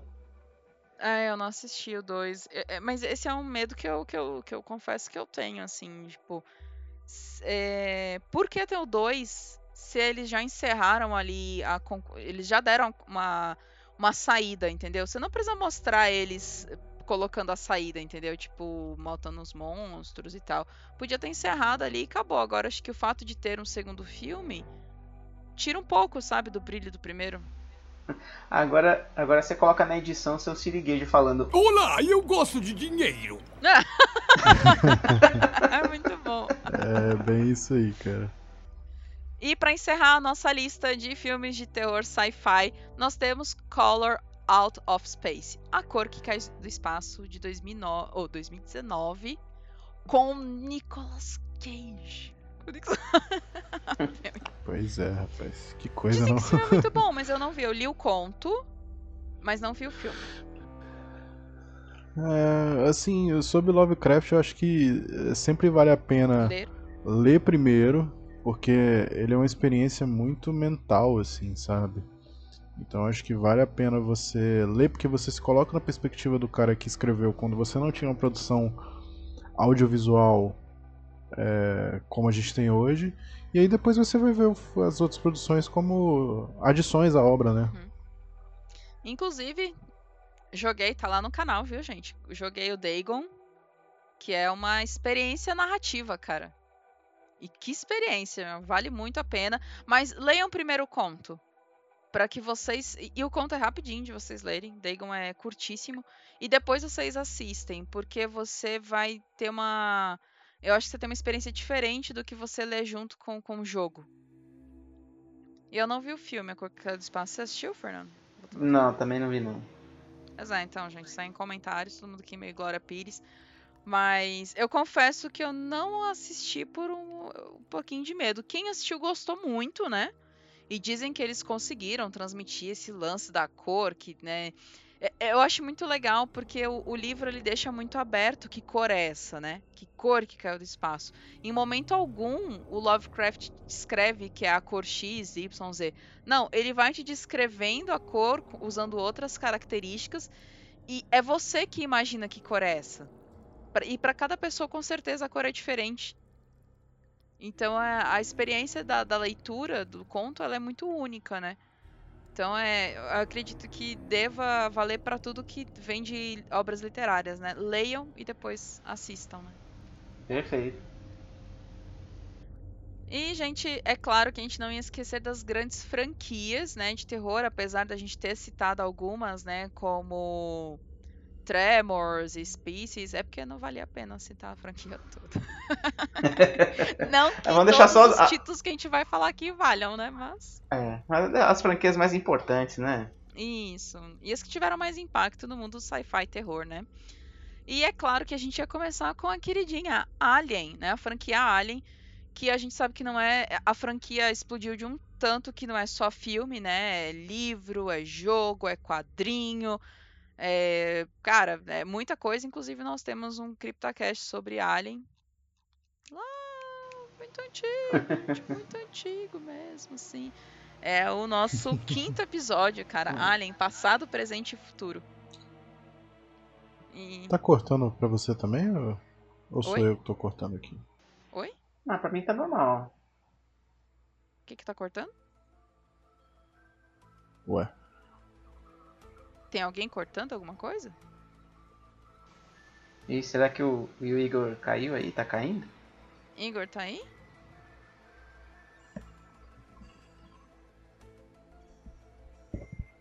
Caraca, agora tem que eu tocar a musiquinha do Arquivo X. Ah, o Igor caiu. Opa! Caraca, caiu. essa parte na edição vai ficar muito boa. Será que o Igor caiu? Voltei. a musiquinha do Arquivo X. Muito bom.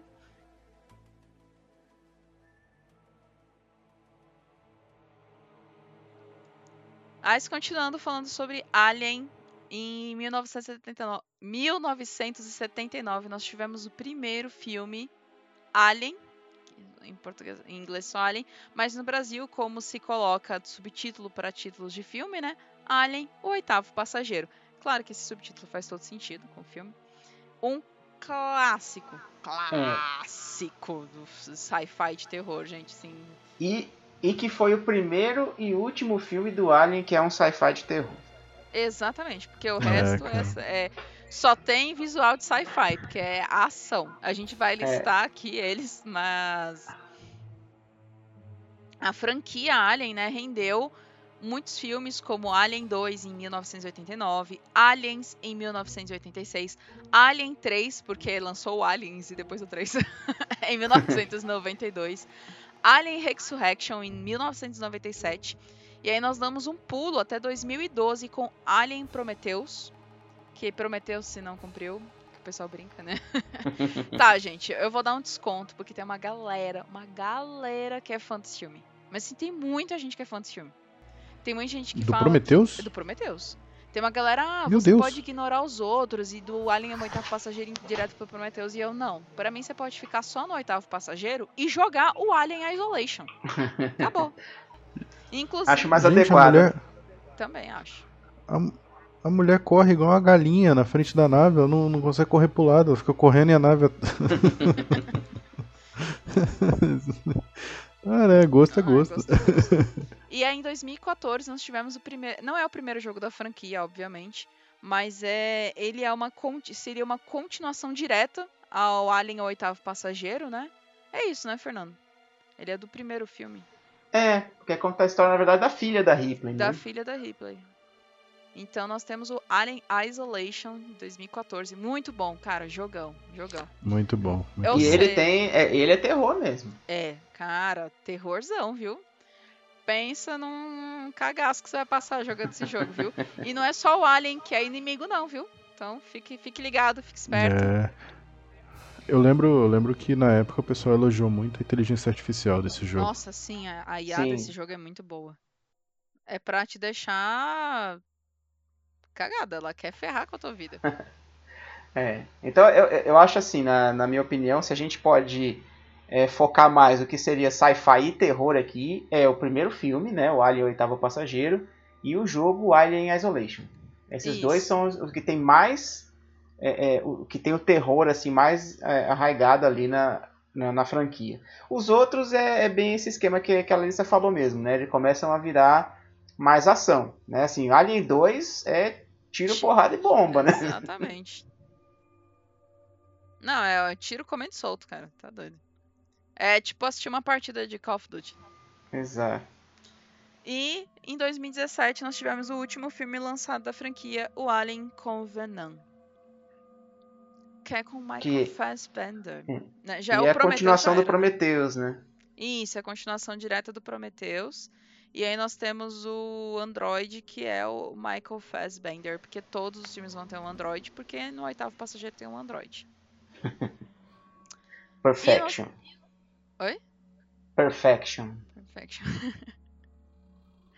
e o próximo franquia é o Cubo. Eu não sei se vocês, assim, muita gente não conhece, ela é meio meio indie, né? Meio underground, assim. Ele é, é- ele, ele é cult mesmo, cara. Esse filme é cult, cara. Não é.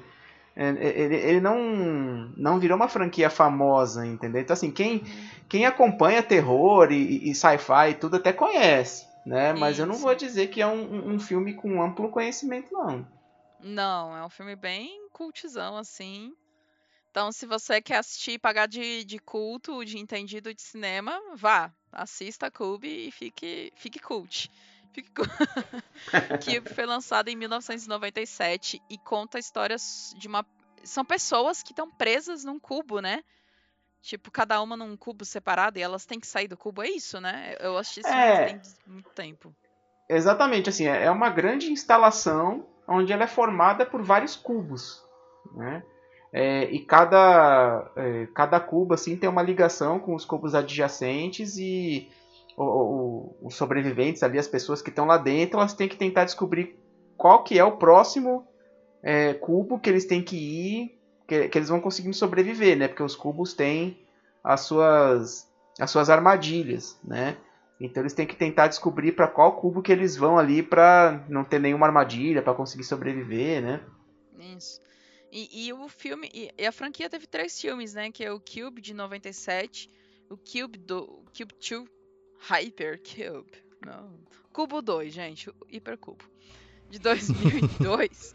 e o Cubo Zero, de 2004. Da franquia eu só assisti o primeiro filme. Assim, eu não, não cheguei a ver os É, outros eu dois. também. É, eu assisti os três, mas eu acho que o segundo e o terceiro são dispensáveis.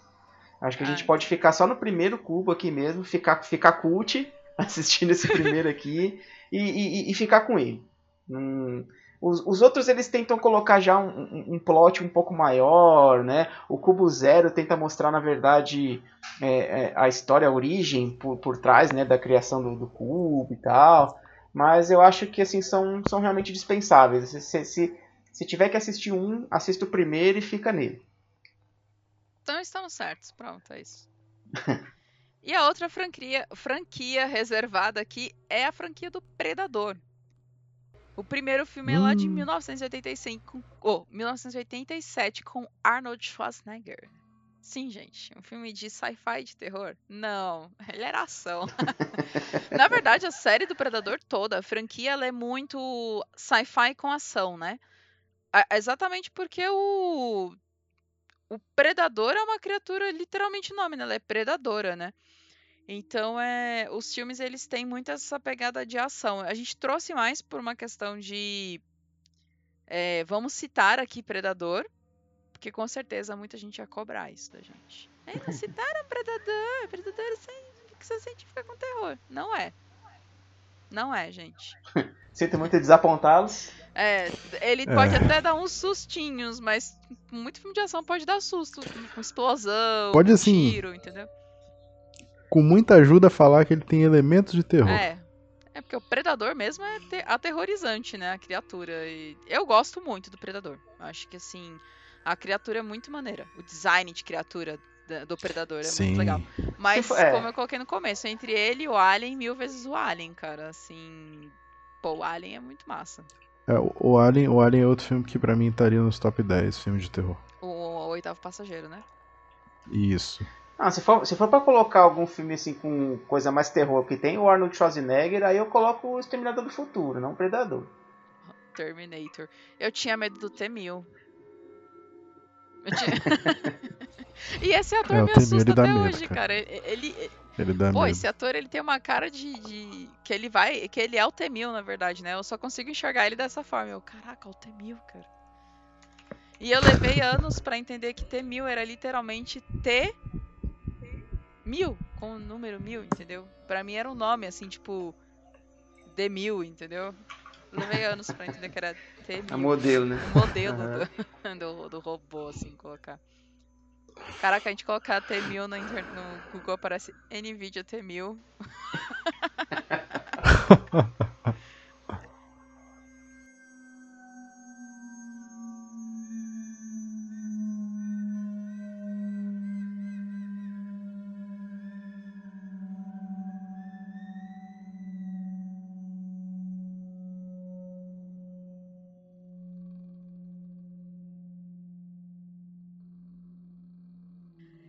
continuando a nossa lista, vamos para a lista de livros. Que assim, gente, existem muitos livros de ficção científica de terror. E vamos começar com um clássico que é Frankenstein, da Mary Shelley, de 1818. Cara, tem noção que esse livro foi escrito em 1818, cara? Caraca, muito é doido, muito né? louco, muito cara. E, e é ficção científica pura. É, é, porque as pessoas confundem muito, né, o que é de fato ficção científica, né? E aí o povo uhum. acha que ah, é Matrix, é Star Wars, é Star Trek. E, e, e gente, é, a ficção científica ela começa a partir, a partir do momento que se mistura ficção com ciência. E não, e não precisa necessariamente uma parada nova. Sabe? Então, e, e nova que eu digo assim, futurista. Ela não precisa necessariamente futurista. É, exatamente. Então é, cara, Frankenstein da Mary Shelley, clássico, clássicozão de terror aí, de ficção sci-fi de terror. É, e a gente, a gente começou a falar da, da Guerra dos Mundos lá, né, da, do, da H.G. Wells, é, como um ponto assim que começou a popularizar mais, né, mas a gente uhum. pode dizer que o Frankenstein, se não é a primeira, é uma das primeiras obras de ficção científica que existem. Exatamente. É verdade. E como o Fernando já colocou, da Guerra dos Mundos, a gente colocou na lista, mas a gente não tem como dar certeza de que é um livro de. É ficção científica, mas a gente não sabe se é terror, né? A gente imagina pelo que aconteceu nos Estados Unidos, né? As pessoas ficaram assustadas e tal. Talvez pela descrição, né, das cenas e tal. Mas é um livro de 1898. Ele lançou 80 anos. É isso mesmo? Peraí. Calma, me ajuda na matemática.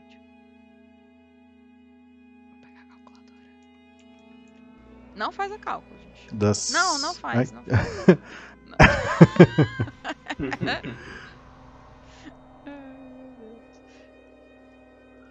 É, 80 Larissa anos. tá sacando, sacou o abaco ali, tá jogando os negocinhos de um lado pro 80 outro. anos mesmo. 80 anos, cara, depois de Frankenstein. Cara, é muito tempo. É bastante. Ah, Em 1927, Lovecraft lançou o conto A Cor que Caiu do Espaço. Cara, que conto, meu. Vale muito a pena. Muito a pena. Sei, sei dos É. problemas do Lovecraft, tá? Não estou julgando a pessoa, estou colocando a obra. é, assim, é, o, o- tem outro conto do Lovecraft também que eu gosto bastante de ficção científica, que é o Ar Frio. Também fica aí como recomendação. Ele, se eu não me engano, ele tá no mesmo livro do. do porque normalmente o, o chamado de Cthulhu é, ele, é- ele foi publicado junto com outros contos, né? Então é, ele tá junto com, com- com o, nesse livro, mas é um, é, um, é um conto bem curtinho e ele é muito maneiro, assim, é, porque você, é, à medida do, do tempo você vai entendendo o que tá acontecendo e no final, tipo, tudo desaparece. É, é, é, é legal, é um conto bem, bem curtinho, não tem nada tipo. Não, não é uma invasão alienígena mundial, é uma situação mega pequena, mas é muito maneiro, é muito. te faz pensar bastante. Bacana. Em 1957, oh, em 1954, nós temos o livro Eu Sou a Lenda, do Richard Matheson, que a gente já citou lá em cima. E em 2001, nós temos o Apanhador de Sonhos, do Stephen King. Eu até ia te perguntar, Fernando, se tinha mais livro do St Sti- é Stephen ou Stephen King? E agora? Stephen, Stephen King. Stephen King. Stephen. Se tinha Aqui, mais de ficção científica. O, aquele, aquele conto do, do Stephen King, o, o Nevoeiro, ele se encaixa como ficção científica pra vocês? Eu não li. E nem vi o filme. É, eu acho meio complicado assim também, mas eu, eu, eu não consideraria fic- ficção científica não, tá? Mas acho que cabe É. interpretações. Ó, o Fernando polêmico, hein? No caso aqui do, do Apanhador de Sonhos, é, eu, eu, eu quis colocar também porque assim Stephen King é um clássico, né, um mestre do terror. Uhum. É, e essa, esse livro dele, Apanhador de Sonhos, ele, ele é voltado também para invasão alienígena. Então ele tem, ele, tem muito essa questão também de invasão alienígena tal, e acho que, que vale a pena conferir aí se vocês gostam da temática. Né? É, é claro, lembrando, é Stephen King. Então tem muita coisa ali que ele usa como desculpa para contar a história que ele quer contar. Né? Mas, mas é, é, eu acho que vale a pena também, pensando na questão de, de alienígenas e tudo aí, colocar um pouquinho de ficção científica dentro.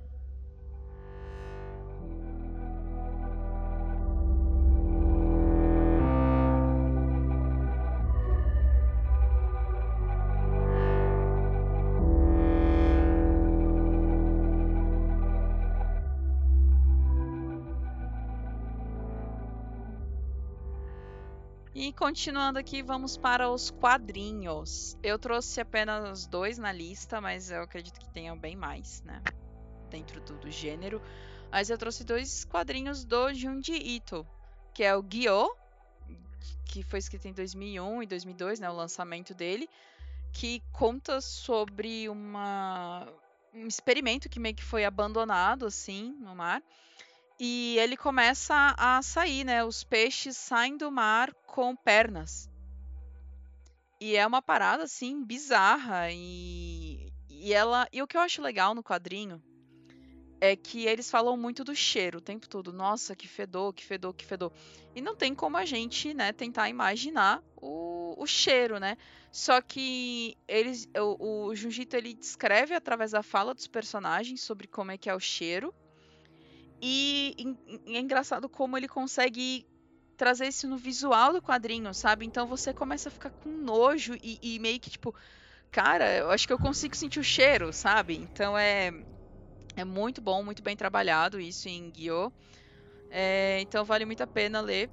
Não é um não é muito longo, assim, é uma série, eu não sei quantos episódios são, quantos capítulos no caso, mas é rapidinho você lê. Então é bem, bem tranquilo. E ele não é tão aterrorizante como o próximo da lista, que é o Hellstar Remina. Não sei se é Remina mesmo que pronuncia. Eu confesso que esse eu, eu li e fiquei sem dormir, assim, cara. Esse é bem.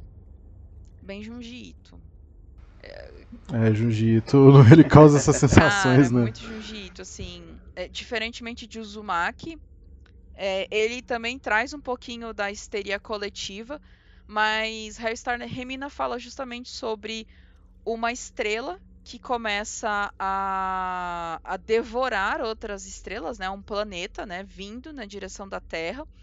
E ele tá ali dominando, é, devorando outros planetas. E o cientista que descobriu a, esse planeta, né? Ele acabou batizando o planeta com o nome da filha dele, que é o Remina. E, e, o planeta começa a vir, a vir, e as pessoas começam a entrar em parafuso, porque elas sabem que o planeta Terra está na rota de colisão desse outro planeta. E, a, e eles começam a perseguir esse cientista e perseguir a filha dele. E a filha dele, acho que é uma cantora, se eu não me engano, ela é uma pessoa famosa, né? E, e as pessoas começam a perseguir como se a culpa fosse dela é, disso. As pessoas entram em uma histeria coletiva, basicamente. E, cara, o, o quadrinho é muito bom. Muito bom. Muito bom mesmo, assim. É, vale muito a pena, assim, os plot twists, a, a, a tensão que ele te causa o tempo todo. Você, é, você tem medo do planeta, mas você tem muito mais medo das pessoas. Porque as pessoas estão, assim, é, palvorosas, assim, tipo, loucas, né? Então vale muito a pena. É, eu sei que o Uzumaki dá muito medo também das pessoas, mas na verdade você tem muito mais medo da situação em si do que das pessoas. E em Hellstar Remina você consegue ter muito medo das pessoas, cara. Muito bom, vale muito a pena. De 2005, acho... quadrinho, só pra lembrar. Desculpa. Acho, acho que um que vale uma menção aqui também é a série de HQ Heavy Metal. Ele não é terror, assim, explicitamente, né? Mas ele tem muito essa questão de ficção científica, fantasia e também horror, né? É, eram publicações assim lá da década de 70, 80, né? E, mas eles tinham uns conteúdos assim muito explícitos, meio eróticos, né? E, e isso trazia também uma questão meio Mad Max, é, né? É, e, e, trazia uma questão meio de terror também para dentro das histórias da heavy metal, né? Então acho que vale vale uma menção aí também na parte de quadrinhos. Show de bola.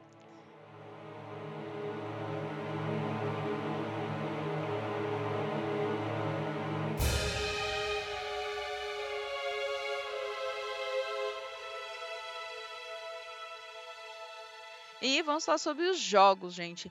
Começando, obviamente, com Resident Evil, que nada mais é que uma sci-fi de terror, né? Começa assim, né? Aí ele vai, né, se deteriorando. Ai, Jesus, eu Resident Evil. Vamos. Pô, Larissa não gosta. Gente, eu gosto, mas a gente precisa jogar real. E, bom, Resident Evil aí tá a franquia que veio de 96 até 2019 e ele começa mesmo com uma base de ciência, né? Essa, é, armas bioquímicas e, e, e fazer. De, transformar as pessoas em um exército, né? E, então é, tem todo um.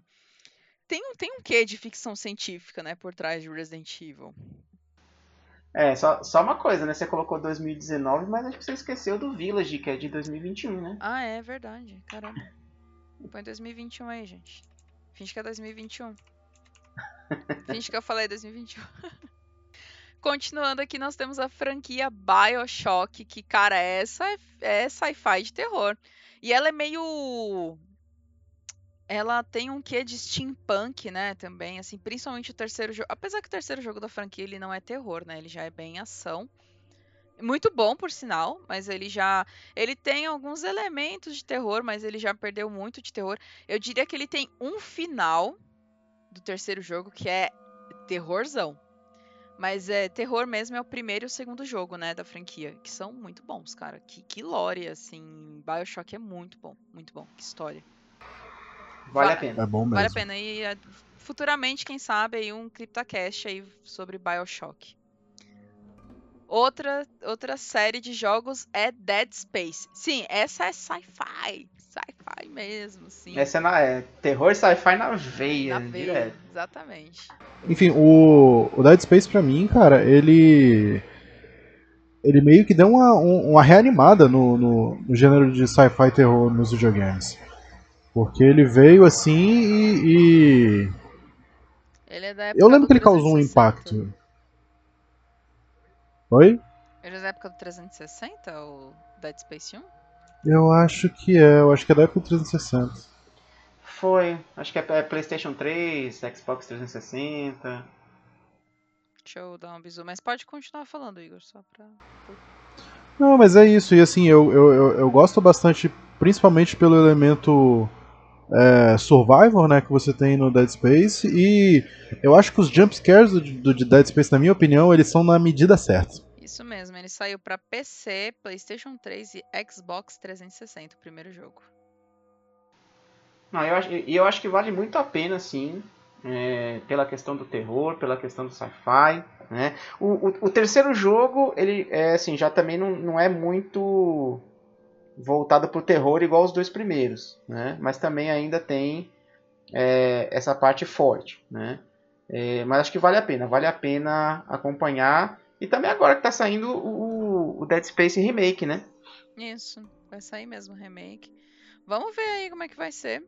É, Esperamos que venha aí, assim, sinceramente, bom, né? Dar uma revivada na, na, na franquia e tal. Veio aí The Callisto Protocol, né, também, trazendo aí. Inclusive, É, não que tá ele tem na- bem- Não, não tá na lista aí. É. Vou falar, já falei agora, tô falando. Callisto Protocol, Pro- Protocol, meu Deus do céu, The Callisto. Eu quase que não, não saiu. Mas ele é de 2022, né? Isso. né? 2022, Saiu sim. agora no final do ano, né? Em dezembro de 2022.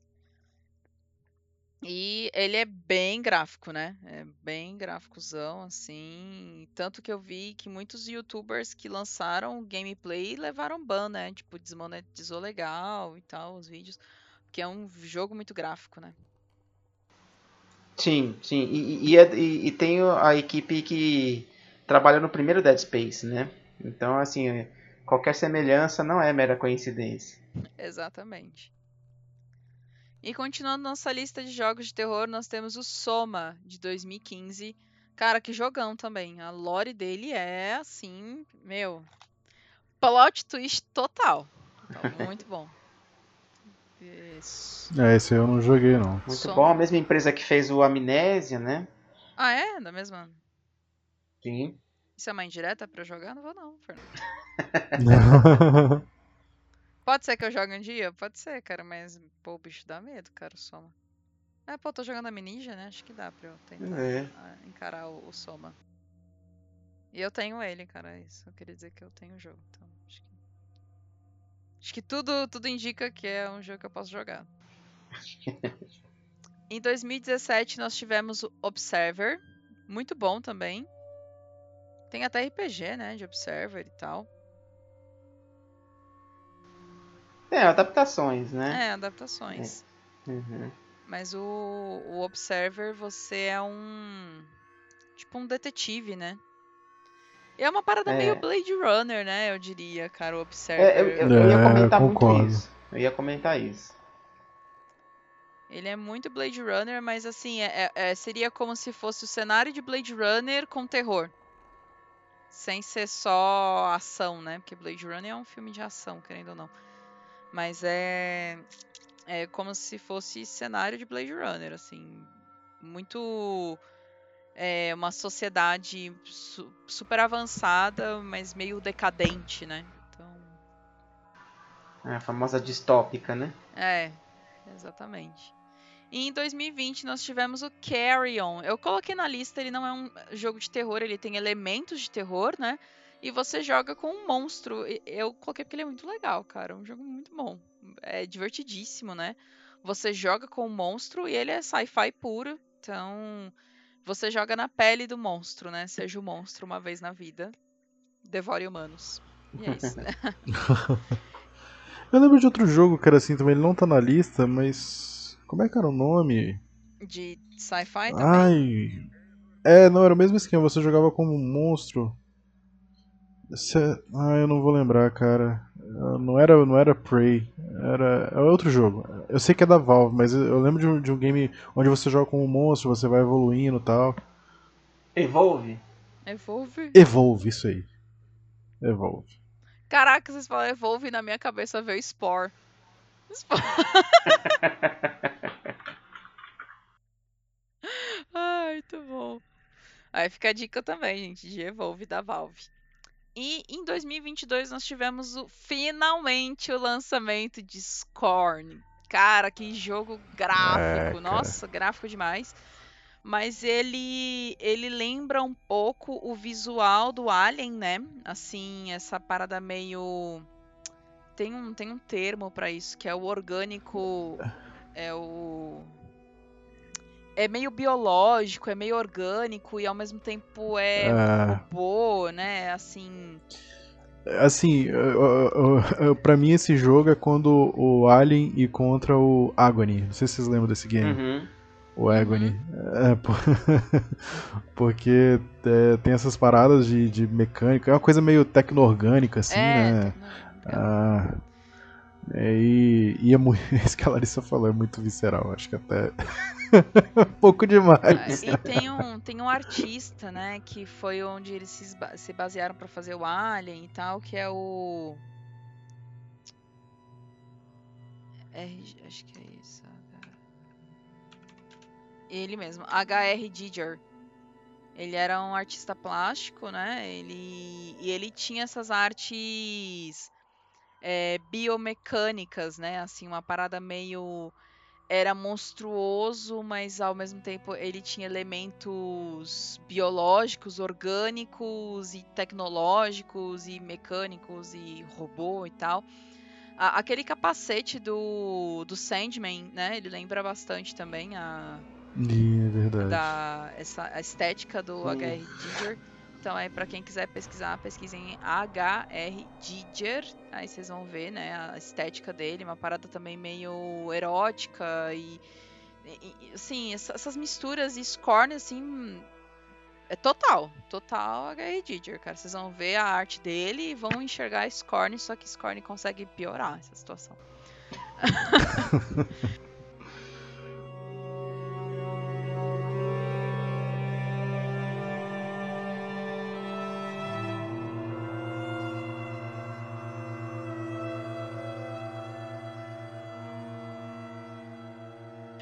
para encerrar nossa lista, vamos falar sobre as séries, né? As séries e começando com o famosíssimo Arquivo X de 1993. Cara, clássico, hein? Clássico. Eu, eu tinha medo de Arquivo X. Eu acho que já falei isso em uns 3, é, 4 CryptoCasts.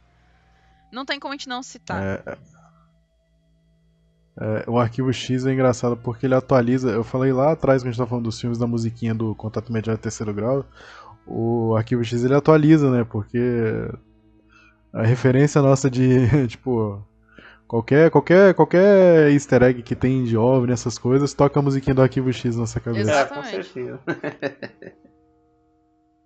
em 2014, aí já deu um pulo enorme, nós tivemos Black Mirror, que é, não é toda a série, né? Ele traz uns.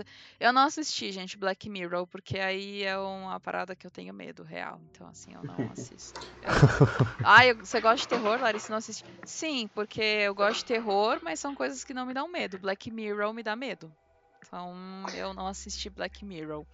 É... Não me o, o Black Mirror, ele é meio parecido com é tipo um Twilight Zone, sabe? Algo nesse estilo. Por quê? Porque. Cada episódio é independente. É, não, é uma, não é uma série que, que, que, que, os episódios se ligam, né? Assim, cada capítulo é uma história fechada ali. Né? Sim. Então sim. Ele, ele tem aquelas histórias mais. É, é, no, no, no, normais não, né? Ele, ele tem as histórias contemporâneas, tem as histórias baseadas em ficção científica, né? Então não é uma série toda de ficção científica aí com esses elementos de terror, mas ele tem os seus episódios icônicos, sim. Uhum. É, assim, se puder deixar como indicação, eu vou deixar o episódio Eu não sei como é que é a tradução dele, que é o playtest. Que é de um cara testando um jogo é, de videogame de controle neural. É, esse episódio é muito, tipo, muito plot twist, assim, ele vai em várias camadas. Mainception. É, exatamente. Cara, esqueci de citar um livro e filme aqui também. É porque não é terror, né? Mas o jogador número um, né? Eu lembrei agora que você falou aí de playtest, o controle neural e tal. E jogador número um é muito sci-fi, gente, aí, para quem gosta de só sci-fi sem terror. não vai estar tá ouvindo esse podcast mais. jogador número um. É um filme divertido, mas dizem que o livro é muito melhor, né? Assim, dizem que o livro é muito bom. Ah, o livro, o livro é muito bom, muito bom mesmo. Assim, algumas adaptações eu achei que empobreceram em relação ao roteiro, mas o livro, é, é assim, é porque em relação às referências ficou meio balanceado, porque como o filme você é, você está mostrando coisas que não necessariamente você precisa descrever igual no, no, no livro, você consegue botar um milhão de, de mais referências mas eu acho que, o, na minha opinião, o livro ele é mais incisivo em te imergir ali. Naquele universo. É. Fera. E eu não podia deixar de citar o Stranger Things, né? Que começa terror, mas eu acho que já hum. foi pra ação, né? Eu vi só a primeira temporada, gente. Então, não julguem. Hum, tá eu bom. coloquei, porque tá a primeira temporada ele traz aquele negócio, né? De experimentos, época da Guerra Fria, né? E tem, então, os elementozinhos de sci-fi. Mas eu acho que ele já foi pra D&D total, né? Não, assim, é o que já falaram ali atrás sobre. Uh, não lembro em qual, qual parte que vocês falaram sobre vamos torcer dinheiro até onde der. Olá, eu gosto de dinheiro. É. E em 2018 nós tivemos a série Night Flyers, que só lançou a primeira temporada, né, Fernando? Foi, foi só a primeira temporada, é, foi cancelada pela Netflix, né? É baseada numa obra do, do George R. R. Martin. Para quem não sabe, não, não liga o nome da pessoa, é o autor de Game of Thrones, né? Isso. É, e ele fez também, ele, ele, ele, criou essa história também do Night Flyers aí, que é também uma missão espacial para encontrar lá um, uns alienígenas aí, e lógico que não dá certo. Ah, claro. Sempre dá errado. Exatamente. Melhor só mandar um disco de ouro mesmo, gravado as informações, e é isso. É. Deixa voando lá. É, exatamente. E em 2019 nós tivemos a primeira temporada de Love, Death and Robots. Cara, que série. Pô, cara, essa é muito boa, essa cara. Cada é boa, temporada cara. parece que surpreende ainda mais a gente. E, e não. Essa é boa. A gente sabe que vão ter episódios que não tem sci-fi, como tem episódios que também não tem terror. Mas ele tem episódios. Cara, todas as temporadas tem pelo menos uns dois ou três episódios com a temática de sci-fi e, e, ou pelo menos uhum. sci-fi com terror, né? E, e, pode ser até, tipo, às vezes tem uma, uma de sci-fi e terror lá que é animação. Tem uma do. que acho que é dessa última temporada.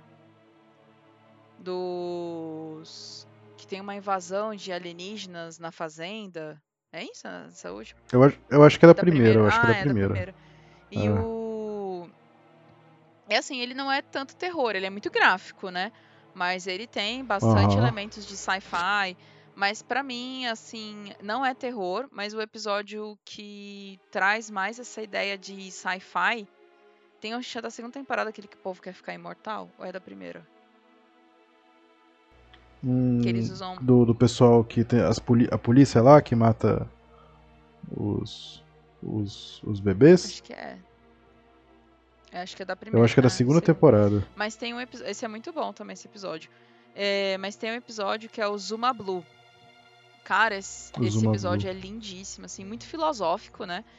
E ele é Sim. é muito bom. Muito sci-fi. Sci-fi puro, só que ele não é ah. terror, mas ele é, assim, sci-fi filosófico. Muito bom.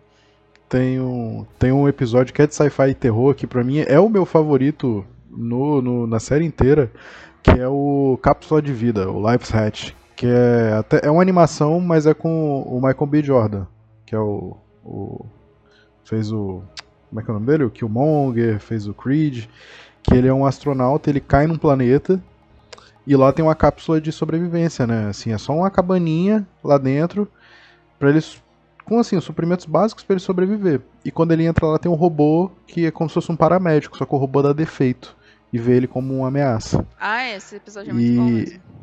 E, é, e assim, ele tá num espaço que, tipo, é um, um quartinho e o robô tá todo momento tentando encontrar. Assim, o robô ele tá com um problema. Ele, ele, tá, ele tá bichado, né? Então ele não consegue detectar ele diretamente. Então ele tem que ficar imóvel e, assim, ele tem que se esconder à vista do robô. E é uma agonia, assim. É uma agonia. É muito claustrofóbico. Tem um momento que, é, é, que ele sente muita dor por causa de. Eu não vou falar o que acontece, né? Mas ele sente muita dor e ele não pode demonstrar que ele tá sentindo dor. E, assim, por ser um ator mesmo ali, você tem todas as expressões. para mim, é o, é o meu episódio favorito né, nessa série. Vale muito a pena, a gente assistam Love, Death and Robots. E são episódios curtíssimos, cara. Você pode parar um almoço e assistir uns cinco episódios de uma única vez, assim. Então... e para encerrar, nós temos a série Utopia, de 2020. Pois é, Utopia, assim, é, é uma série que eu curti bastante. Eu ainda não vi nenhuma notícia se ela vai ser renovada, se ela foi renovada, mas é, ela, é, ela tem um, um quê de, de conspiração na série é, de que tem uma corporação que manipula, uh, que tipo todas as doenças que já existiram, elas foram é, orquestradas por essa organização e tem um lugar que as pessoas são sequestradas. É, então é uma série assim que, que é, é, é, é uma ficção científica porque é, tem toda a questão de doença, de genética ali envolvida no meio, da menina ser a cura para tudo. E é uma série de terror, porque as pessoas são caçadas o tempo todo, você tem uma tensão, você tem um suspense. É, eu ainda não vi nada sobre, sobre ela ser renovada, mas acho que vale a pena a primeira temporada. Show de bola.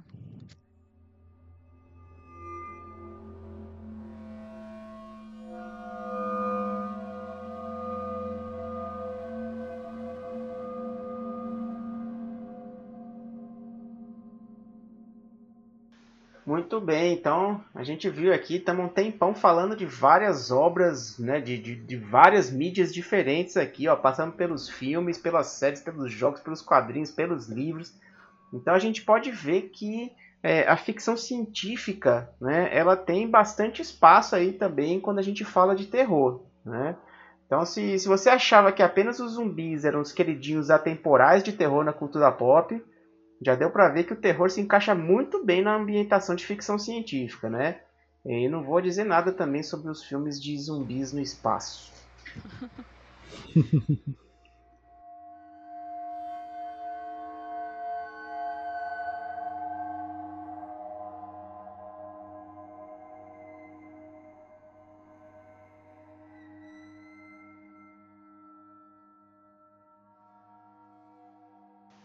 muito bem, estamos chegando ao final de mais um CryptaCast, mas como sempre, antes da gente encerrar, nós vamos falar aqui as nossas indicações desse episódio.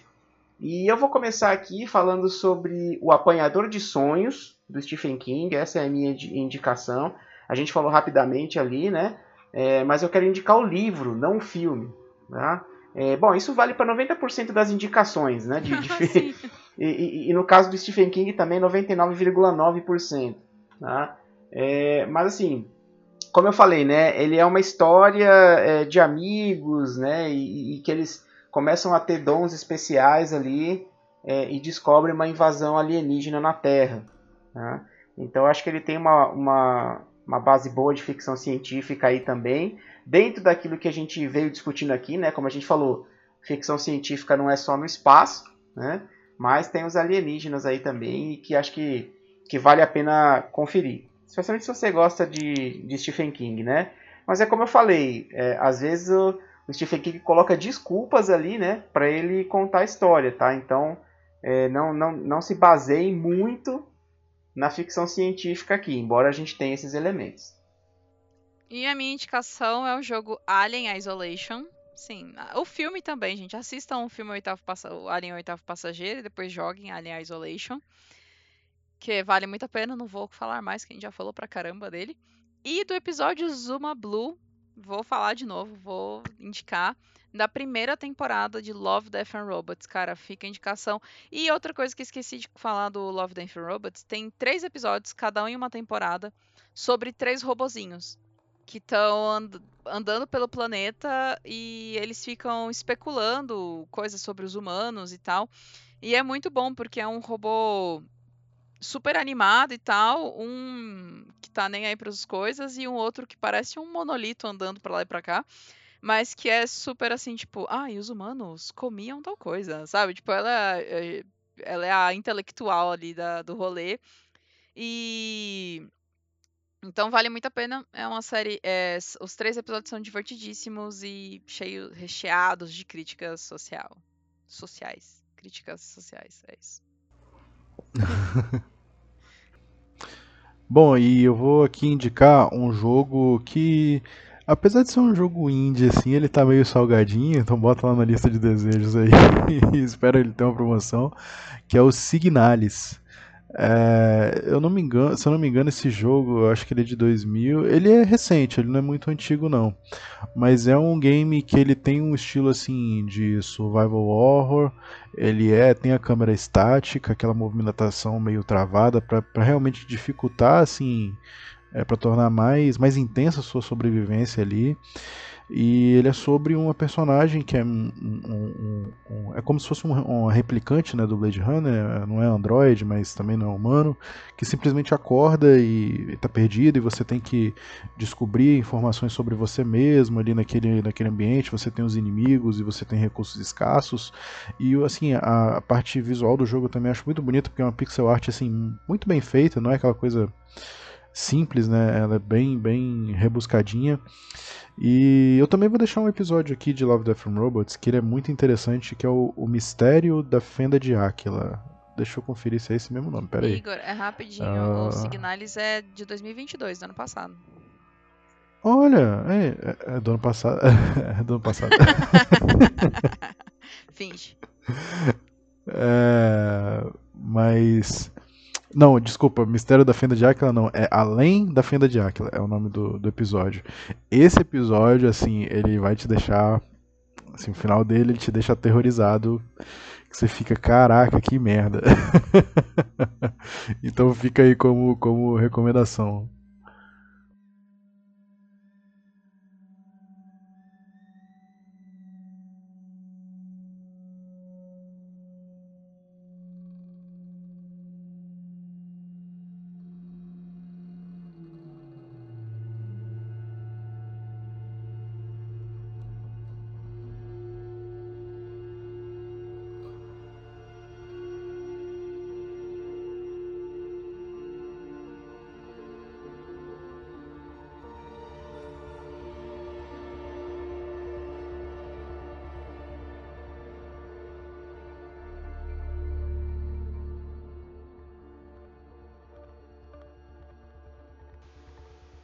Muito bem, chegamos ao final de mais um CryptoCast. Muito obrigado a todos que nos acompanharam e ouviram até aqui. E não deixe de curtir a gente no Twitter no Instagram, estamos lá no, como arroba Zona Sombria. Confira também nosso canal no Telegram, o Cripta News. O link está na publicação deste CryptoCast lá no nosso site. Se você também preferir os meios clássicos de comunicação, pode mandar um e-mail para criptacast.zonasombria.com.br. Visite também a nossa página em zonasombria.com.br. Mais uma vez, muito obrigado pela audiência e até o próximo CryptoCast. Vamos dar tchau para os ouvintes? Vamos lá, pessoal. Tchau, tchau. Tchau, tchau. Falou, pessoal. Falou.